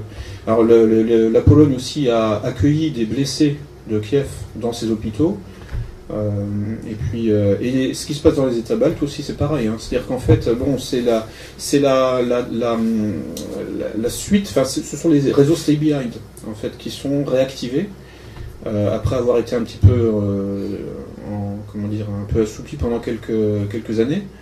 Mais en fait, c'est ni plus ni moins que tous les réseaux Gladio Stay Behind euh, de l'OTAN euh, qui euh, sont, réactivés dans, une ceinture avec un axe nord-sud entre les États baltes, la Pologne et l'Ukraine.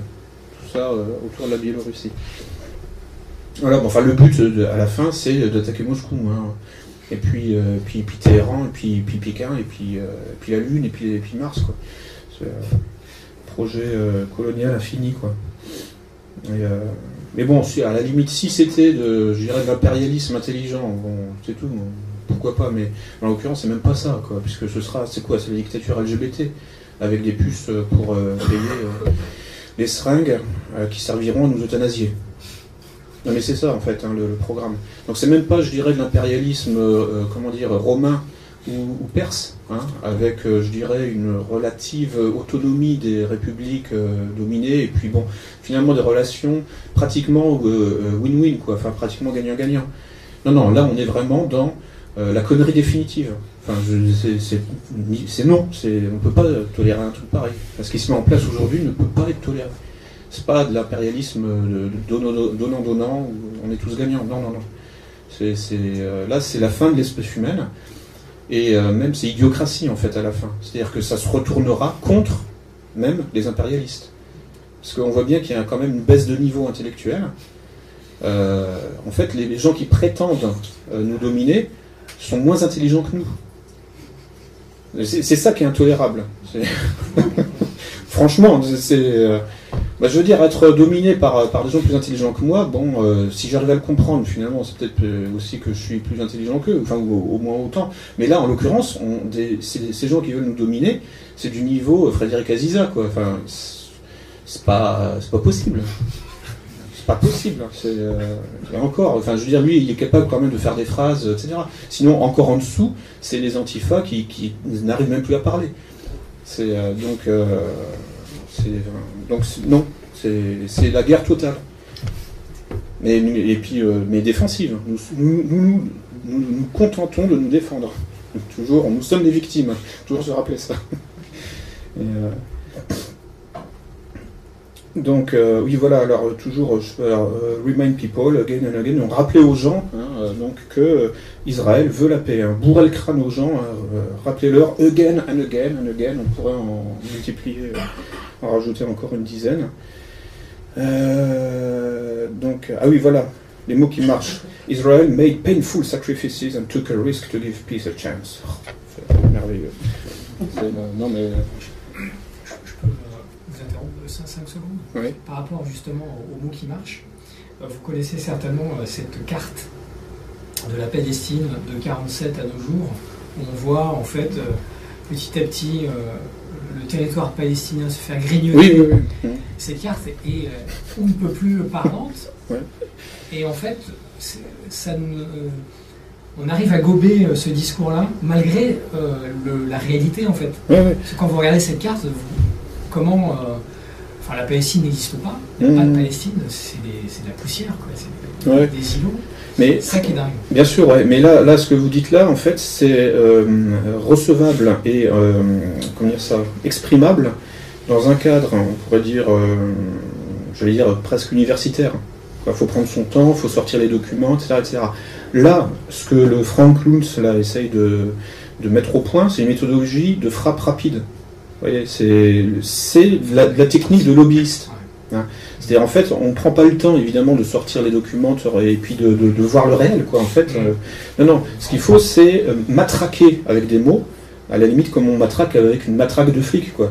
C'est boum, boum, c'est... Euh, faut frapper, frapper, frapper, bourrer le crâne, mais en trouvant, je dirais, un cheminement dans la sensibilité d'autrui, qui donnera l'impression que c'est pas nous qui frappons. Un principe du hameçonnage. C'est-à-dire, en fait, je tue l'autre, enfin, je tue le poisson, euh, alors qu'il croit lui-même euh, qu'il va bien manger. donc, c'est, donc, en tant que victime, enfin, je me positionne en tant que victime, ou du moins, en tout cas, euh, en tant que neutre. Voilà. Mais, et c'est, ça, tout le lobbying aujourd'hui, c'est toujours pareil. Nous sommes les victimes ou les sauveurs, alors qu'effectivement, dans le même temps, on, on embarque les écoles et les hôpitaux et puis on grignote le, territoire. Mais, là, bon, euh, c'est en fait c'est vraiment des, logiques euh, qui sont euh, totalement hétérogènes. Hein. il y a la logique, je dirais, réaliste, hein, universitaire, ou alors celui du vrai journalisme, journalisme d'investigation, etc. et puis, bon, bah, les logiques de frappe. De frappe, enfin, fire and forget. Tu frappes, tu frappes, puis tu, tu, tu, oublies, quoi. En fait, ça, sert à rien de rester bloqué sur ce qu'on vient de dire. De toute façon, c'est juste un outil. Voilà. Moi, je, si, je me, si je frappe avec une, batte de baseball ou je sais pas quoi, bon bah après je peux très bien lâcher l'outil, enfin la batte de baseball, je m'en fous, je la jette dans le canal et puis je me barre et puis euh, voilà quoi. C'est pas euh, là les mots n'ont pas de valeur en réalité. C'est juste, euh, enfin ils ont une valeur instrumentale. C'est qu'est-ce que je vais en faire? Et comment je vais réussir à produire un effet de, retournement chez autrui. bon, donc là j'avance plus vite. Alors je vais aller jusqu'à la page 62 directement. Voilà, donc, settlements. Donc, euh, if we are to have real peace, then we have to live side by side. Voilà, voilà. L'idée que euh, euh, partout où vous avez des, Palestiniens, il ne peut pas y avoir de Juifs, que donc certaines zones sont bon, Judenrein, en allemand, ça sonne un peu Jew-free, donc, et c'est une idée raciste. Donc là, on voit bien, en fait, ils inversent euh, bah, l'accusation, c'est l'inversion accusatoire euh, de base, quoi, puisque en réalité, ce sont justement euh, les Israéliens juifs qui aimeraient bien que, par exemple, Jérusalem-Est soit vide de Palestiniens. Donc, we don't say that we have to cleanse out Arabs from Israel. Ben, c'est pourtant ce que vous faites. Hein. Ils sont citoyens d'Israël, évidemment. They enjoy equal rights. Bon, alors là, là c'est un mensonge. Alors là, euh, totalement. Mais encore une fois, le truc, c'est ça, c'est que quand vous êtes dans une conversation ou dans, dans une, pratique de lobbyiste hein, ou de spin doctor, euh, l'autre en face va pas prendre le temps. Enfin, il se balade pas avec euh, des documents sous le bras. Vous voyez ce que je veux dire C'est-à-dire qu'en fait, là, c'est en fait, adapté en fait, à, du, à du mitraillage, du bombardement le but, c'est pas de, de, définir la vérité, c'est pas de prendre son temps. Non, non, on est là juste pour asséner n'importe quoi et pour euh, en fait recouvrir le réel avec une couche hein, de virtuelle complète. Quoi. Donc, we cannot see why it is that peace requires uh, that any Palestinian Arab will require a kind of ethnic cleansing to remove all Jews. We don't accept it. Cleansing by either side against either side is unacceptable. Voilà. Et là, c'est le the best settlement argument. Voilà. Et euh, voilà, voilà. Et puis bon, il, il, pousse le bouchon encore plus loin. Donc les, les, les, colonies sont euh, the single uh, toughest issue for Israel and the hostility for war on them. Et, voilà. Et, euh, donc voilà, donc les, les, Palestiniens sont coupables de racisme. Euh, en fait, c'est quand ils refusent d'être colonisés. Ils ne pas se mélanger en fait. Euh, oui, oui, voilà. Oui, oui, oui.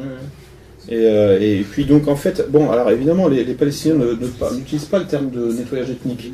Hein, c'est là, c'est en, bas là, donc euh, a kind of ethnic cleansing, c'est le, lobbyiste qui utilise le terme et qui le prête aux Palestiniens. Mais bon, euh, et donc en fait, il crée le cadre du débat. C'est-à-dire que d'emblée, les Palestiniens sont soupçonnés de vouloir un nettoyage ethnique. Alors, je vais vous donner un autre exemple aussi en fait de création de réalité par le langage. Euh, là, il y, a, quelques semaines, il y a eu euh, en banlieue parisienne un attentat déjoué. Euh, donc il n'y a pas eu d'attentat. Alors et en fait, bon, ma, copine donc, euh, me disait Ah oui, j'ai peur des attentats. J'ai dit Mais quel attentat? Bah, Les attentats déjoués. Donc, T'as peur, de, non mais t'as peur de quelque chose qui, n'a pas existé, enfin qui a été déjoué, et puis bah, a priori on ne sait même pas vraiment si s'il y a eu une préparation. Le type on n'entend plus parler, hein. je ne sais pas si vous avez remarqué, bon ça a tenu trois jours, c'est terminé. Euh, et, en fait, donc le stress que cet attentat déjoué, donc fictif, a induit sur euh, ma compagne, lui est bien réel en revanche. C'est-à-dire qu'une représentation de quelque chose qui n'a jamais eu lieu et qui n'aura jamais lieu, euh, enfin, il peut y avoir des attentats contre des églises, évidemment, mais là, celui-là, là, en particulier, n'a jamais eu lieu. Mais euh, il produit le même effet que s'il avait eu lieu.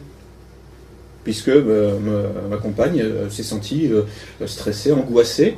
Et donc, en fait, on peut produire des effets sur le tonus émotionnel d'autrui, et donc sur son comportement, évidemment, puisque du fait que, bon, elle va être angoissée, bon, je sais pas, elle va mal dormir ou je ne sais quoi, ou et puis elle va peut-être changer son, itinéraire dans la ville pour essayer d'éviter les quartiers où ça pourrait chauffer, je ne sais quoi.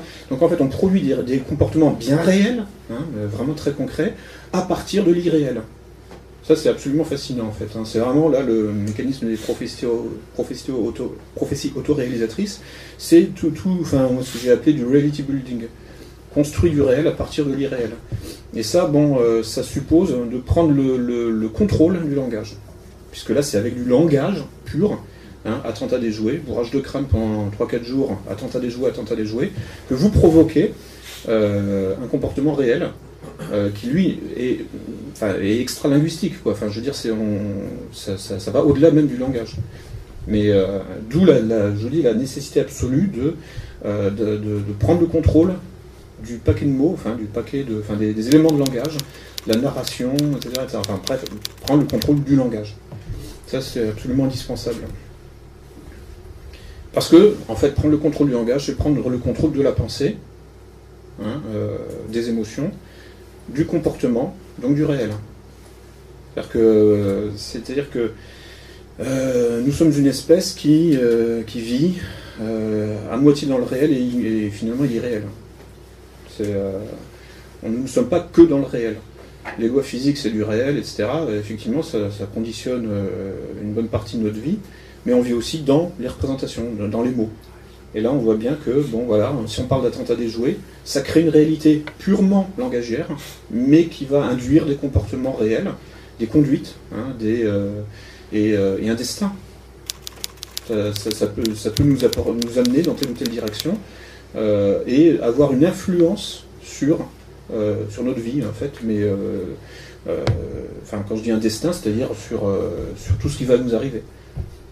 Donc on est vraiment dans un rapport, enfin, ce, que, disait Lacan, c'est que en fait le rapport du réel et du langage, c'est celui du, enfin, c'est le ruban de Möbius. Vous savez, c'est-à-dire qu'on passe de l'un à l'autre hein, euh, sans s'en rendre compte. Mais c'est, totalement entrelacé. C'est les deux faces d'un ruban de Möbius. Vous, connaissez tous là le ruban de Möbius, oui ou non? Non. Ben, en fait, c'est euh, donc un anneau. Par exemple, vous découpez un anneau, vous faites un anneau en papier. Et ensuite, hein Le serpent voisin, Oui, Une statue qui est d'accord. Si, c'est ça. Et en fait, c'est euh, l'anneau, en fait, en l'occurrence, donc, ne- en fait, les deux faces, euh, comment dire, ne sont pas, euh, euh, comment on pourrait dire ça Euh, En fait, à un moment, vous coupez l'anneau et vous le, vous retournez une face contre l'autre et vous la recollez, si bien que vous pouvez parcourir euh, les deux faces en, un- en une seule trajectoire. Et sans jamais vous rendre compte, euh, imaginons que vous, soyez un petit, personnage qui vit à la surface de ce ruban de Möbius, vous allez parcourir les deux faces euh, en continu. Alors que bon, normalement, on ne peut pas passer d'une face à l'autre, hein, puisqu'elles sont, c'est le, le recto et le verso. Voilà, en fait, c'est le terme que je cherchais, c'est-à-dire que le recto et le verso, on passe du recto au verso en continu. Et là, le, le langage et le réel, c'est la même chose. Hein, on passe de l'un à l'autre en continu, alors que ce sont effectivement deux choses, malgré tout, à vue de l'extérieur. Voilà, mais ça, c'est totalement entrelacé et imbriqué. Euh, donc, euh, le, comment dire, voilà, donc et c'est voilà, donc prendre le contrôle du langage, c'est prendre aussi le contrôle du réel, enfin c'est-à-dire la réalité d'autrui, c'est-à-dire son système de représentation et de tout, son tonus, son tonus émotionnel, ses, fantasmes, etc. euh, et son destin. Il faut pas hésiter, hein, c'est- faut pas s'en priver puisque c'est ce qu'on nous fait. Hein, euh, tout le bourrage de crâne qu'on subit depuis des années, enfin depuis toujours peut-être, mais bon là en l'occurrence. euh, euh, Enfin, je sais pas. Enfin, en gros, c'est vrai que j'ai l'impression qu'il y a eu une accélération avec, avec Sarkozy, et puis que ça, s'est encore accéléré avec Hollande. C'est vrai qu'on nous foutait un peu la paix, enfin plus la paix avant, quoi. Enfin bon, mais il là, on a vraiment vu une espèce de ouais, d'accélération sous Sarkozy avec euh, une espèce de un- un- une suractivité médiatique. Euh, et euh, je pense que bon, en gros, bon, c'est pas par hasard que Sarkozy nous a fait revenir dans l'OTAN. hein. Donc, je pense qu'on est vraiment, vraiment passé sous tutelle atlantiste en 2007. Et, malheureusement, c'est pas fini. Donc, bon, donc, il faut en sortir. Voilà, donc la réinformation. Et donc, en fait, voilà, c'est ce- aussi ce que. euh, Une chose aussi à laquelle il faut euh, penser, enfin une qualité à cultiver, c'est donc la furtivité. Euh, C'est-à-dire, en fait, bon, c'est ce que l'hameçonnage permet de mettre en place. C'est-à-dire de, enfin, c'est- c'est-à-dire que quand le pêcheur envoie son hameçon avec un asticot au bout, il devient furtif aux yeux du poisson. Euh, mais cette furtivité ne n'est pas signifi- euh, équivalente, euh, ne signifie pas passivité ou inaction. Au contraire, puisque le pêcheur a carrément tué le poisson, mais sans être vu. Et le poisson n'aura jamais compris ce qui se passait. Même il aura cru faire un bon repas et donc en fait finalement que tout se passe bien, etc. euh, c'est euh, des raisons d'être optimiste. Hein. Un petit asticot qui se dandine devant moi et puis euh, voilà. Donc le poisson n'aura jamais compris ce qui se passait et euh, donc euh, et c'est ce que nous c'est le, le cadre général hein, dans lequel nous vivions peut-être jusqu'à ce que la jusqu'à ce que les, Internet passe enfin fasse de la réinformation massive. C'est-à-dire qu'en gros, il y avait très peu de gens qui comprenaient vraiment ce qui se passait sur Terre. Donc cette furtivité donc, est synonyme, synonyme d'invisibilité. hein, euh, C'est-à-dire que le, euh, la furtivité, et donc c'est euh, le terme, enfin la définition technique, c'est la caractéristique d'un engin militaire conçu pour avoir une signature réduite ou banale, hein, et donc pour être moins détectable, classifiable ou identifiable. Et donc la signature, bon, c'est l'ensemble des éléments qui permet de caractériser la présence, le type ou l'identité d'un objet euh, par un capteur. Donc euh, nous devons devenir furtifs, hein, puisqu'il faut appliquer, hein, euh, comment dire, enfin, scrupuleusement tout ce que l'on nous applique. Enfin, L'ennemi fait en sorte d'être furtif pour que nous ne comprenions pas ce qui se passe. Donc évidemment, la réinformation permet de, euh, d'en finir avec cette furtivité, hein, c'est-à-dire de, dévoiler effectivement euh, l'ennemi, c'est-à-dire de le rendre visible, de le visibiliser, euh, comme disent les think tanks anglo-saxons. Et donc devenir furtif, c'est-à-dire faire de la réinformation furtive, c'est un peu comme faire de la communication subliminale. Donc là, je vais décrire un petit peu de manière plus technique, plus analytique, plus approfondie. Euh, après avoir posé le cadre général, hein, c'est-à-dire usage, rapport instrumental au langage, je vais euh, descendre euh, à l'étage en dessous. Enfin, ou aller à l'étage au-dessus, enfin bref, en tout cas, je vais aller un petit peu plus loin dans la, description précise de, la, chose. Donc, la communication subliminale, qui exploite une strate intermédiaire du champ de conscience. Euh, on peut modéliser les états de conscience en trois couches. Donc il y a l'état de veille hein, diurne, normal. C'est la vigilance cognitive avec un système de défense érigé. Par exemple, quand vous marchez dans la rue, et puis que vous allez traverser un passage piéton, bon, vous faites attention à ne pas vous faire écraser, etc. Donc c'est la vigilance normale, système de défense érigé. Euh, ensuite, alors ça c'est à un, bout du spectre. À l'autre bout, il y a, il y a évidemment le sommeil, mais ça c'est même la perte de conscience. Mais à l'autre bout de la conscience, hein, il y a euh, l'état de conscience modifié lourd, qu'est l'hypnose. Hein, c'est la décognition complète. je reprends le terme, Paolo Cioni et Marco Della Luna qui utilisent ce terme dans Neuroesclave, on parle de décognition, c'est-à-dire en fait c'est simplement la baisse de vigilance. Donc là l'hypnose c'est vraiment la décognition complète juste avant le sommeil. Parce que bon malgré tout, un hypnotisé euh, ne dort pas. Donc c'est un état de conscience modifié très lourd, avec une décognition complète, euh, et, qui fait que la personne n'est plus elle-même. Un, hypnotisé n'est plus lui-même, il est totalement asservi, enfin totalement. Son système de défense est totalement baissé et euh, il est totalement piraté. Et entre les deux, entre les deux, donc il y a l'état de décognition légère, c'est-à-dire un état de, conscience modifié léger.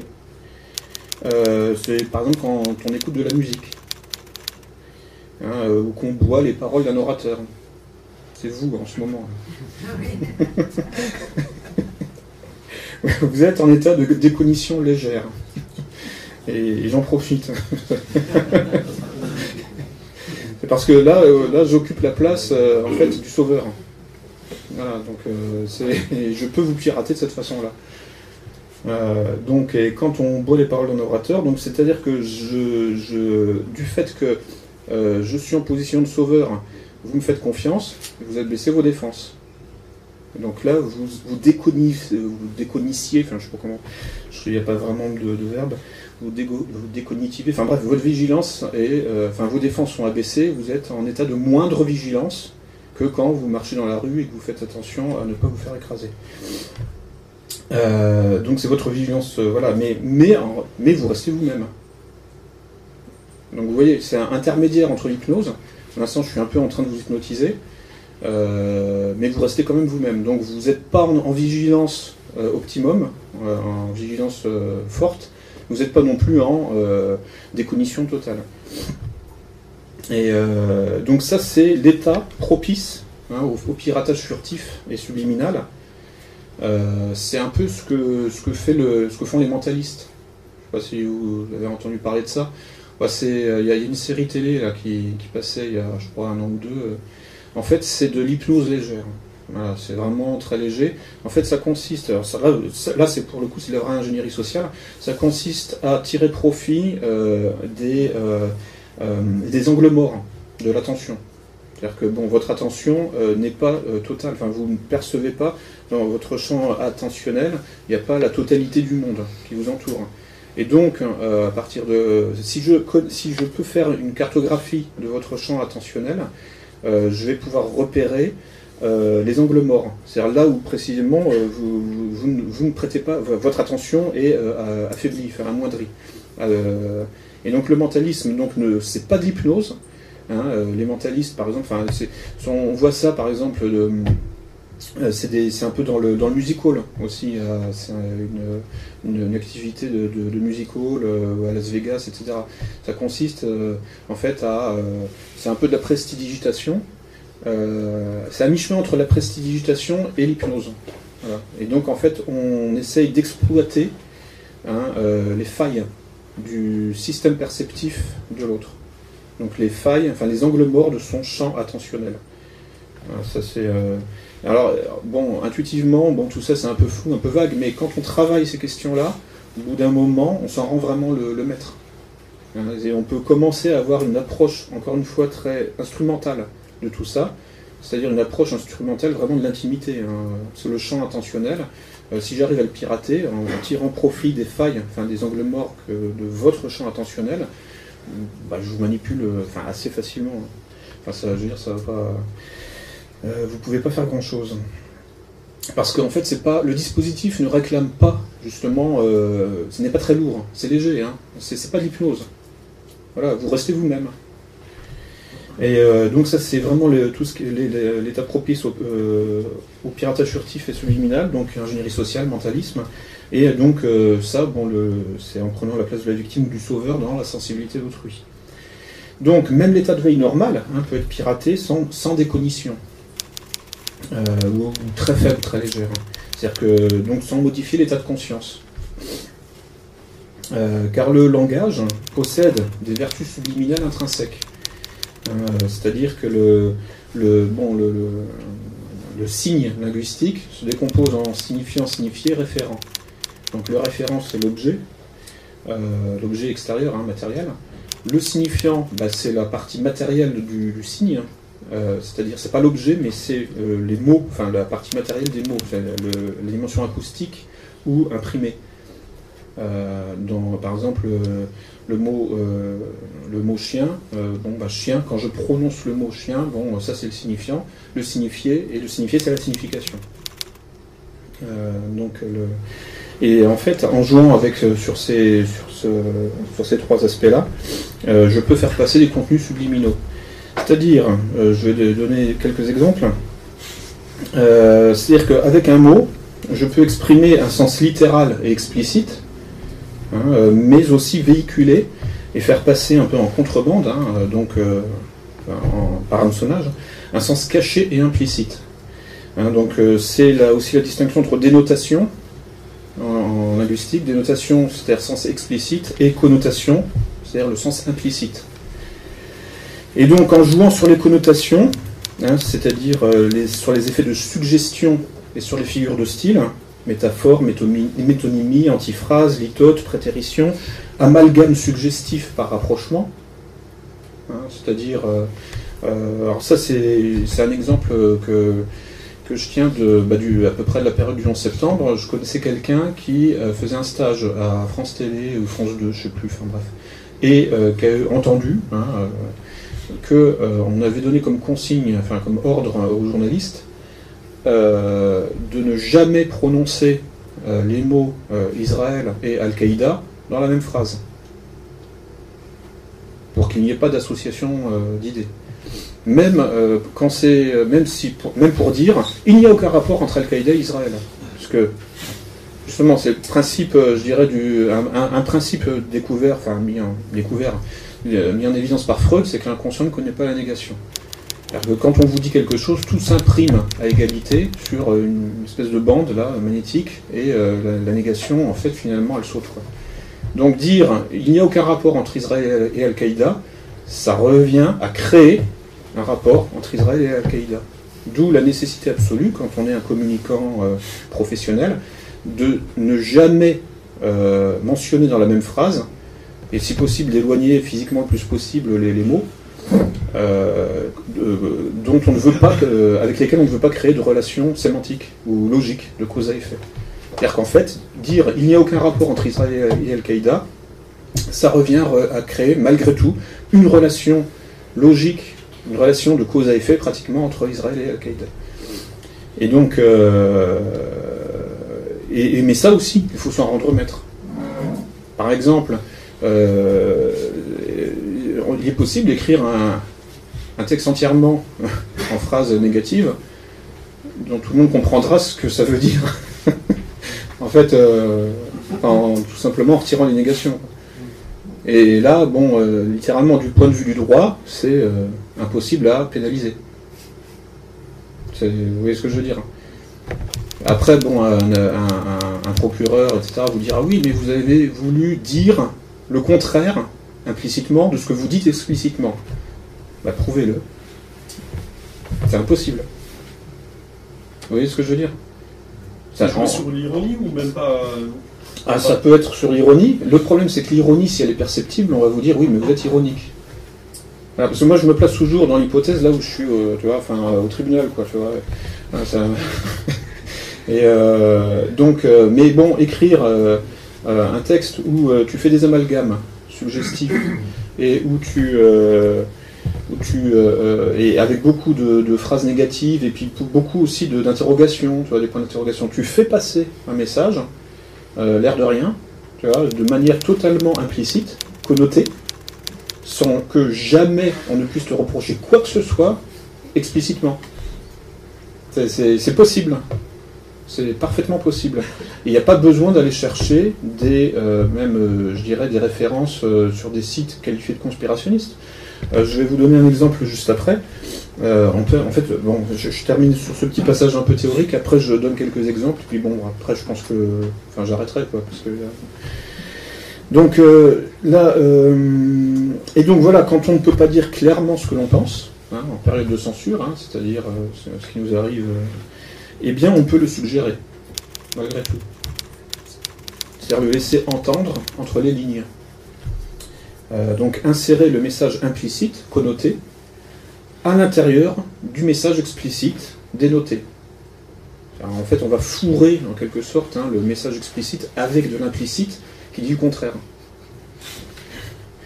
Et euh, donc euh, voilà, et ça, bon, en jouant justement sur le fait que l'inconscient ne connaît pas la négation. Euh, donc même une proposition négative fait exister les faits dont elle parle. Euh, et c'est aussi la raison pour laquelle il n'y a pas de mauvaise publicité. Donc, euh, bon, ça, c'est des principes aussi. Alors, ça s'appelle la stéganographie. C'est euh, une discipline, enfin, c'est un- une branche, en fait, enfin, de l'informatique, mais pas que. Enfin, c'est de la, crypto, de la cryptologie, de la cryptographie. Alors, la, sté- la stéganographie, donc, c'est l'art subliminal. Moi, je vais vous lire la définition Wikipédia.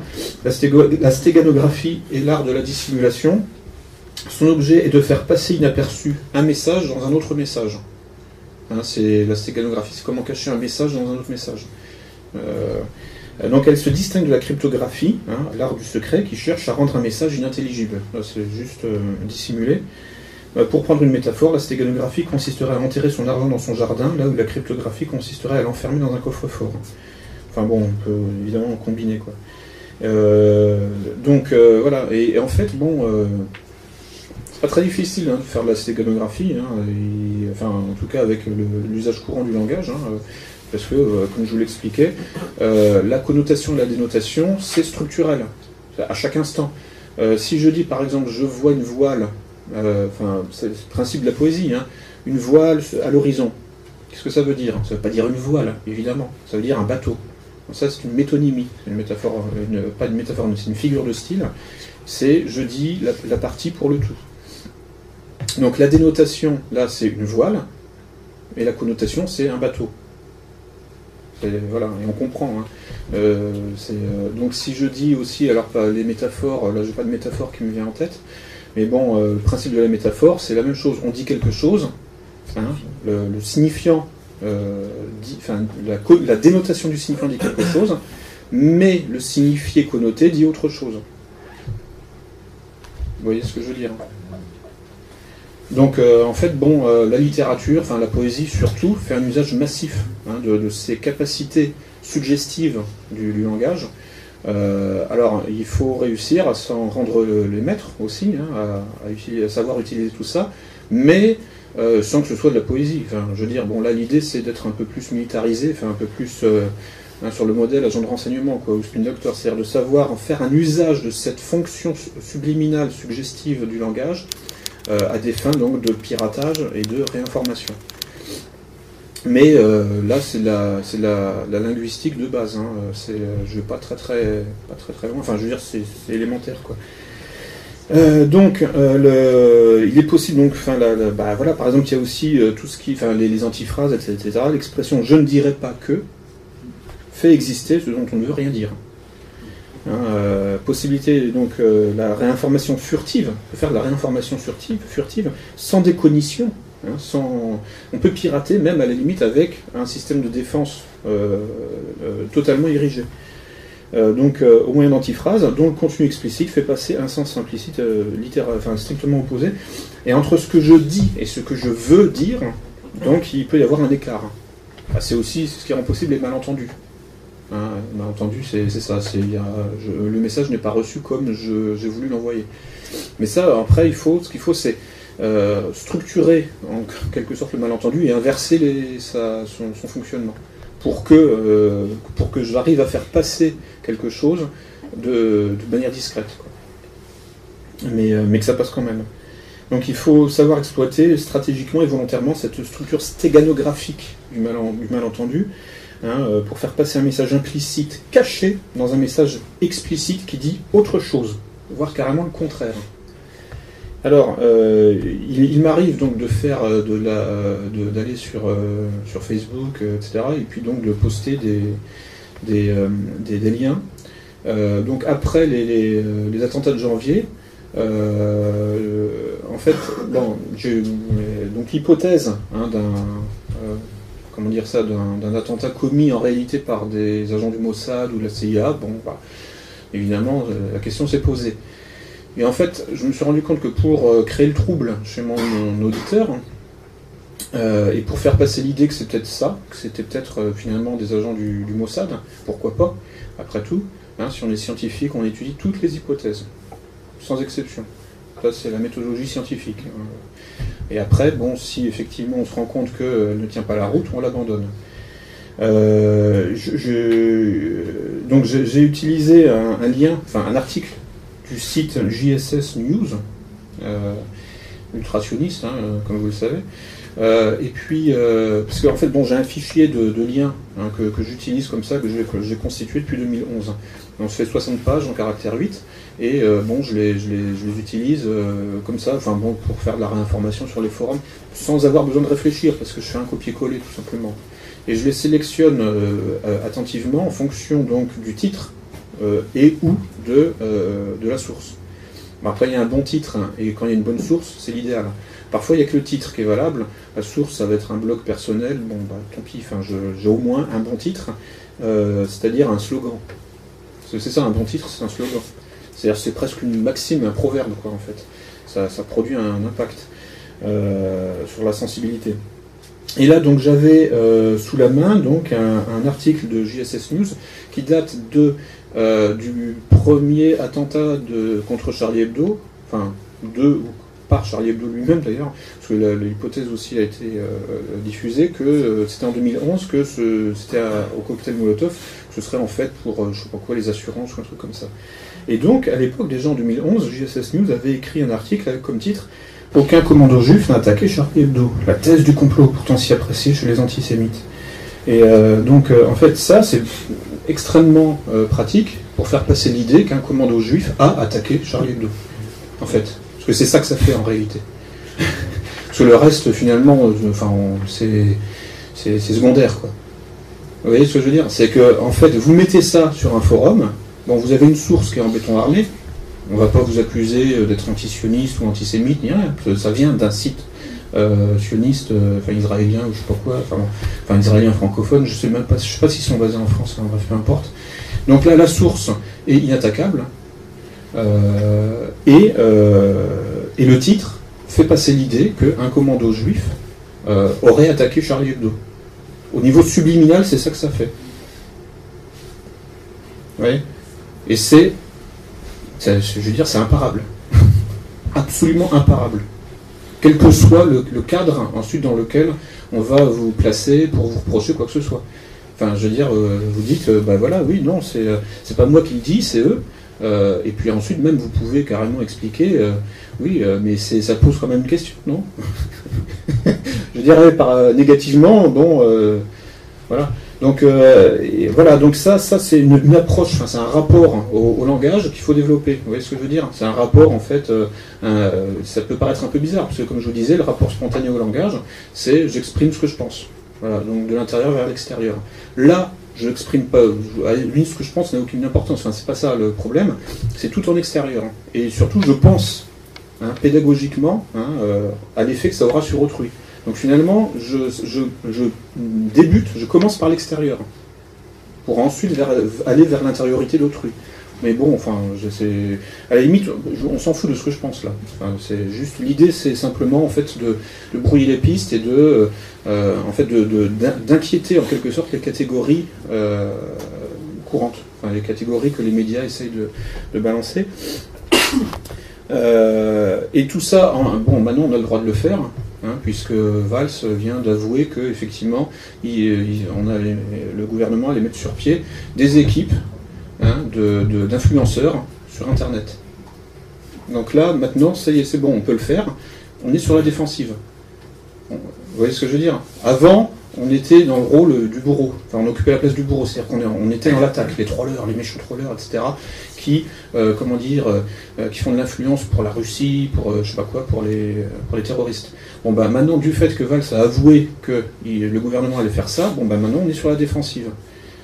Et donc on, euh, là, on a toute légitimité pour le faire. hein. C'est là, il n'y a, plus- de problème. Si, vous le faites, ben, moi, je, peux le faire aussi. hein, Après tout. Alors après, on va dire oui, mais euh, non, mais ça tient plus. Après, si vous voulez, c'est la légitimité morale qui est, modifiée. Vous voyez ce que je veux dire? C'est comme euh, si, je sais pas comment dire ça, c'est la question, enfin, dans un peu, c'est le qui verse le premier sang. Voilà. Bon, si on peut prouver que c'est l'autre qui a versé le premier sang, qui, a, commencé à attaquer, vous êtes dans le bon rôle, dans le bon rôle. Vous avez le rôle de la victime. Donc là, aujourd'hui, c'est bon. On peut, euh, euh, de- manière totalement désinhibée, faire de l'influence sur Internet. Il n'y a plus aucun problème avec ça, puisque le gouvernement euh, a avoué qu'il le faisait. Alors aussi, ce que je fais, parfois, alors donc il y a aussi une manière de, faire avec, euh, comment dire ça, alors c'est pas utiliser des antiphrases, hein, ou des, tournures négatives, etc. C'est de construire un petit scénario. Donc, je mets trois liens, hein, trois articles, hein, les uns à la suite des autres, qui construisent un petit scénario. Antiterrorisme, le gouvernement s'attaque au paiement en liquide. Alors là, la source, béton armé, c'est le monde. Pas, euh, voilà. Ensuite, la RFID comme outil de paiement. Donc, pour fa- euh, alors là, il y a une connexion logique entre le premier et le deuxième, hein, c'est la question du paiement. Là, ça vient Journal du Net, c'est pareil, bon, c'est un, site euh, moins connu que le monde, hein, évidemment, mais euh, bon, c'est pas un blog euh, conspirationniste. La RFID comme outil de paiement. Et troisième moment, hein, donc de la scénarisation. Là c'est une scénarisation, en fait. Je scénarise des liens. Consommation, bientôt une mini-puce implantée sous la peau. Et là, c'est iTélé aussi comme source. Voilà. C'est nickel. Enfin, je veux dire, je m'envoie des fleurs là, mais enfin, je veux dire, ça fait des années que je bosse là-dessus. C'est imparable. Voilà. Et là, vous venez de, faire comprendre, enfin, quelqu'un qui lit ça, bah évidemment, enfin, les liens logiques découlent les uns des autres, puisque on retrouve les mêmes mots de titre en titre. Et donc, vous, vous, venez d'expliquer euh, le- les raisons euh, de, de- des attentats de janvier. Voilà, en trois, enfin en six lignes, quoi, en fait.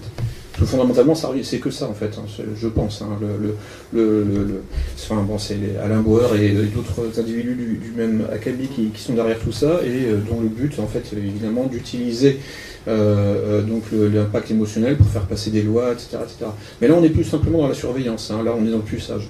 C'est encore... euh, ils ont décidé, de passer à l'étape supérieure. Et donc, euh, voilà, et donc, alors, éventuellement, on peut rajouter, pour faire comprendre encore mieux aux gens, s'ils n'ont toujours pas compris la suite, Ben Laden avait peur de trouver les puces électroniques cachées dans les vêtements de sa femme. Bon, le titre fait rire, hein, c'est- bouffon, quoi. Et là, c'est 20 minutes. hein. Je sais pas si vous avez 20 minutes à Lille, mais euh, bon, ça, c'est un, un gratuit dans, dans le métro. Donc c'est pareil, là c'est euh, source totalement euh, autorisée. Ensuite les implant parties, vivre avec une puce électronique sous la peau, France Info. Et, et troisième, euh, euh, troisième étape, implant party, futur en scène 2015. Bon euh, là on peut éventuellement rajouter une parenthèse pour dire à Paris dans, au mois de juin. Et là c'est en fait là c'est le, le site même hein, de, de Futur en scène. Bon c'est un festival sur les, technologies futuristes qui se tient tous les ans. Donc là, c'est pareil, bon, c'est, la source n'est pas contestable. Puis surtout, bon, c'est l'annonce directe de l'événement, hein, donc je veux dire, c'est, pas, pas une interprétation. Euh, voilà, et donc là, bon, voilà, donc on, on- peut, moi je, fais ça, je, construis des, petits, des, petites, euh, des petites scénarisations comme ça, en allant puiser hein, euh, chez l'ennemi, en quelque sorte, les munitions que je, retourne contre lui. Euh, puisque là, je, ne sors jamais, euh, je dirais, euh, je ne sors même jamais des médias grand public, Enfin, ou le moins possible. J'essaie toujours de rester dans euh, les médias autorisés. Et c'est possible. Il est possible euh, de. Enfin, l'information fuite. Elle, déborde de partout, de toute façon. Donc, euh, à intervalles réguliers, il faut faire une veille informationnelle, euh, je dirais, un petit, peu, un petit peu exigeante, mais bon, j'ai un peu le temps de le faire. Si vous n'avez pas le temps, je vous donne le fichier de 60 pages, hein, où j'ai rassemblé tout ça, puisque je ne vais pas garder ça pour moi. le bon, mon but, c'est de, comme je vous disais, c'est de transmettre mon expérience de la chose. Euh, donc, euh, enfin, c'est le but des ateliers de réinformation active.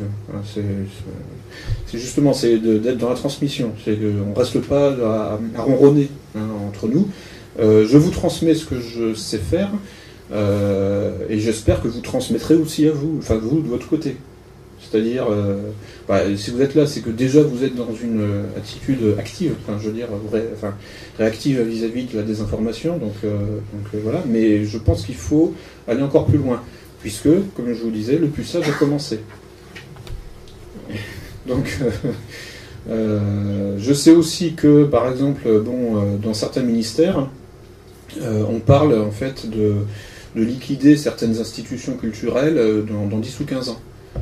Euh, mais on en parle sérieusement, hein. c'est-à-dire, euh, comme le Louvre, euh, voilà, ou des, trucs comme ça, de ce niveau-là. Liquider, c'est-à-dire vendre, et puis même changer le nom, quoi, en fait. Donc bon, je pense que le programme de liquidation totale du pays, hein, c'est-à-dire effacer le nom sur les cartes géographiques, parce que c'est ça à la fin. hein. Le but, c'est d'arriver à effacer le, le nom des pays d'Europe, notamment, des cartes géographiques. Bon, ça, on a. Enfin, c'est Pierre Hillard là, qui avait révélé euh, la carte de, l'UE, euh, euh, je dirais post-apocalyptique en quelque sorte, c'est-à-dire où il n'y a plus que des euro-régions, et les noms des pays ont disparu. Les noms des pays ont disparu. Alors bon, ça commence par l'Europe, mais évidemment, ça s'étendra à tout le reste, hein, évidemment. Enfin, je veux dire, c'est en cours au Moyen-Orient, hein, redéfinition des frontières, ce projet du, Grand Moyen-Orient, qui lui-même en fait est un copier-coller du projet d'Inon du début des années 80. Hein, c'est, en fait, c'est, la même chose. Donc c'est la redéfinition totale des frontières et surtout les noms des pays disparaissent. Donc là, bon, euh, le programme là qui, euh, qui nous est appliqué, c'est ça. Hein, c'est euh, donc les, grandes régions là qui, qui viennent d'être créées. Bon, c'est, qu'un début. C'est pour en fait euh, essayer de créer des entités qui soient à peu près autonomes quand même au niveau administratif. Donc bon, on élargit hein, évidemment parce qu'il y a des régions qui étaient un peu pauvres par rapport à d'autres. Donc euh, bon, ils recombinent tout ça. Mais je sais de sources sûres qu'il est prévu d'en finir avec certaines institutions euh, culturelles, donc patrimoniales, donc identitaires, hein, donc euh, c'est-à-dire, euh, euh, qui définissent l'identité des, nations, des peuples, etc. euh, pour, pour dans 10 ou 15 ans à peu près, Euh, parce que la réflexion été lancée au niveau de certains ministères. C'est pour ça qu'il faut passer nous, aussi à la vitesse supérieure. Euh, sinon, euh, comme je vous dis, bon, premièrement, en fait, le, le, bah, le, le- nom de disparaîtra des cartes géographiques, mais euh, ça s'accompagnera évidemment d'une baisse du niveau de vie, hein, je veux dire, euh, et surtout, bon, euh, nous serons pucés, et c'est comme et donc l'argent liquide supprimé, nous ne pourrons payer que par ces puces électroniques, et c'est comme ça que nous payerons d'ailleurs justement la seringue qui servira à nous euthanasier à 60 ans, même si on est en bonne santé. Donc nous, nous sommes en train d'être réduits à des objets. Limite, je pense que c'est pire que du bétail, parce que je parlais des puces sur, le- sur les animaux de compagnie ou sur le bétail. Il faut savoir aussi que donc les, puces RFID, c'est aussi sur les objets. Hein, c'est la, société connectée, la, la ville connectée. euh. Donc en fait, bon, euh, le programme, euh, c'est un programme cybernétique hein, euh, qui consiste à abolir les distinctions entre le vivant et le non-vivant. C'est ça en fait la matrice, le cadre méthodologique général. C'est euh, en fait du point de vue de l'oligarchie euh, mondialiste, nous, nous sommes des objets. hein. nous ne sommes pas, enfin nous sommes des quantités, nous sommes des objets à gérer. Hein, nous ne sommes pas des, des sujets euh, euh, locuteurs, non, nous sommes des objets. Et donc, euh, il faut que la représentation colle avec le réel, et donc il nous oblige à devenir de plus en plus des objets, à ressembler à des objets. Et le, le jour où nous serons pucés, nous là, nous serons vraiment des objets. voilà, donc, euh, parce que là, il y a encore un écart entre ce que l'oligarchie pense de nous et la réalité. Mais bon, justement, elle a bien l'intention de résorber cet écart. Et donc, de, nous objectiver, de nous réifier toujours davantage. Et la- le, plus sage euh, vise à, euh, à, ce- à cette finalité, c'est de nous réifier. En fait, de, faire un, de, niveler par le bas, en quelque sorte, enfin, de niveler les distinctions, les différences entre sujet et objet. Et pas dans le sens de. Et alors, en- dans le même temps, euh, on envisage d'accorder des droits aux, aux robots. Hein, C'est-à-dire d'accorder une personnalité juridique aux machines. Donc on voit bien qu'en fait, bon, d'un côté, on subjective de plus en plus les objets, et de l'autre côté, nous, on nous, nous, les sujets, on nous objective de plus en plus. euh, pour arriver en fait à une indistinction entre les sujets et les objets, c'est-à-dire entre le vivant et le mort. Les ressources humaines. Oui, c'est ça. ouais. Et euh, les ressources humaines comme il y a les, ressources matérielles. Et euh, donc ça c'est le projet général, le cadre général, hein, on peut, enfin qui porte plusieurs noms. hein. Euh, et donc que, faire Que- que- Qu'est-ce qu'on peut faire face à cela? Bon bah faut réinformer, il faut déjà que les gens soient conscients de ça, parce que la, grande subtilité du pouvoir, c'est d'avancer masqué, hein, contrairement euh, au, euh, au, comment dire ça, au pouvoir euh, du passé qui n'avançait pas masqué, qui disait clairement qui il était, ce qu'il avait l'intention de faire. Aujourd'hui, le pouvoir avance masqué, donc il, fait de l'hameçonnage en fait en permanence. hein. C'est vraiment le cadre général de nos vies, c'est euh, euh, le, mensonge perpétuel. C'est-à-dire le, mais c'est pas c'est pire que le mensonge parce que c'est un mensonge qui a vraiment un effet comportemental. Ça va, ça va au-delà. Je sais pas, le, le, le hameçonnage c'est vraiment pire. C'est en plus le, le- ça va, ça va au-delà du mensonge puisque le but c'est vraiment le piratage et donc le, la prise de contrôle de votre logiciel euh, le plus intime pour euh, donc l'orienter et le euh, en fait le, neutraliser, enfin neutraliser vos défenses. Donc, euh, vous neutralisez votre scepticisme, votre esprit critique, et, euh, et ce faisant donc euh, bon, bah, permettre euh, effectivement à la barbarie euh, définitive euh, d'avancer au nom de valeurs morales. Euh, c'est vraiment ça, c'est euh, l'inversion euh, du, du bourreau de la victime, et c'est vraiment ça. On va nous tuer en nous faisant croire qu'on va bien manger. Nous sommes des poissons à- attraper.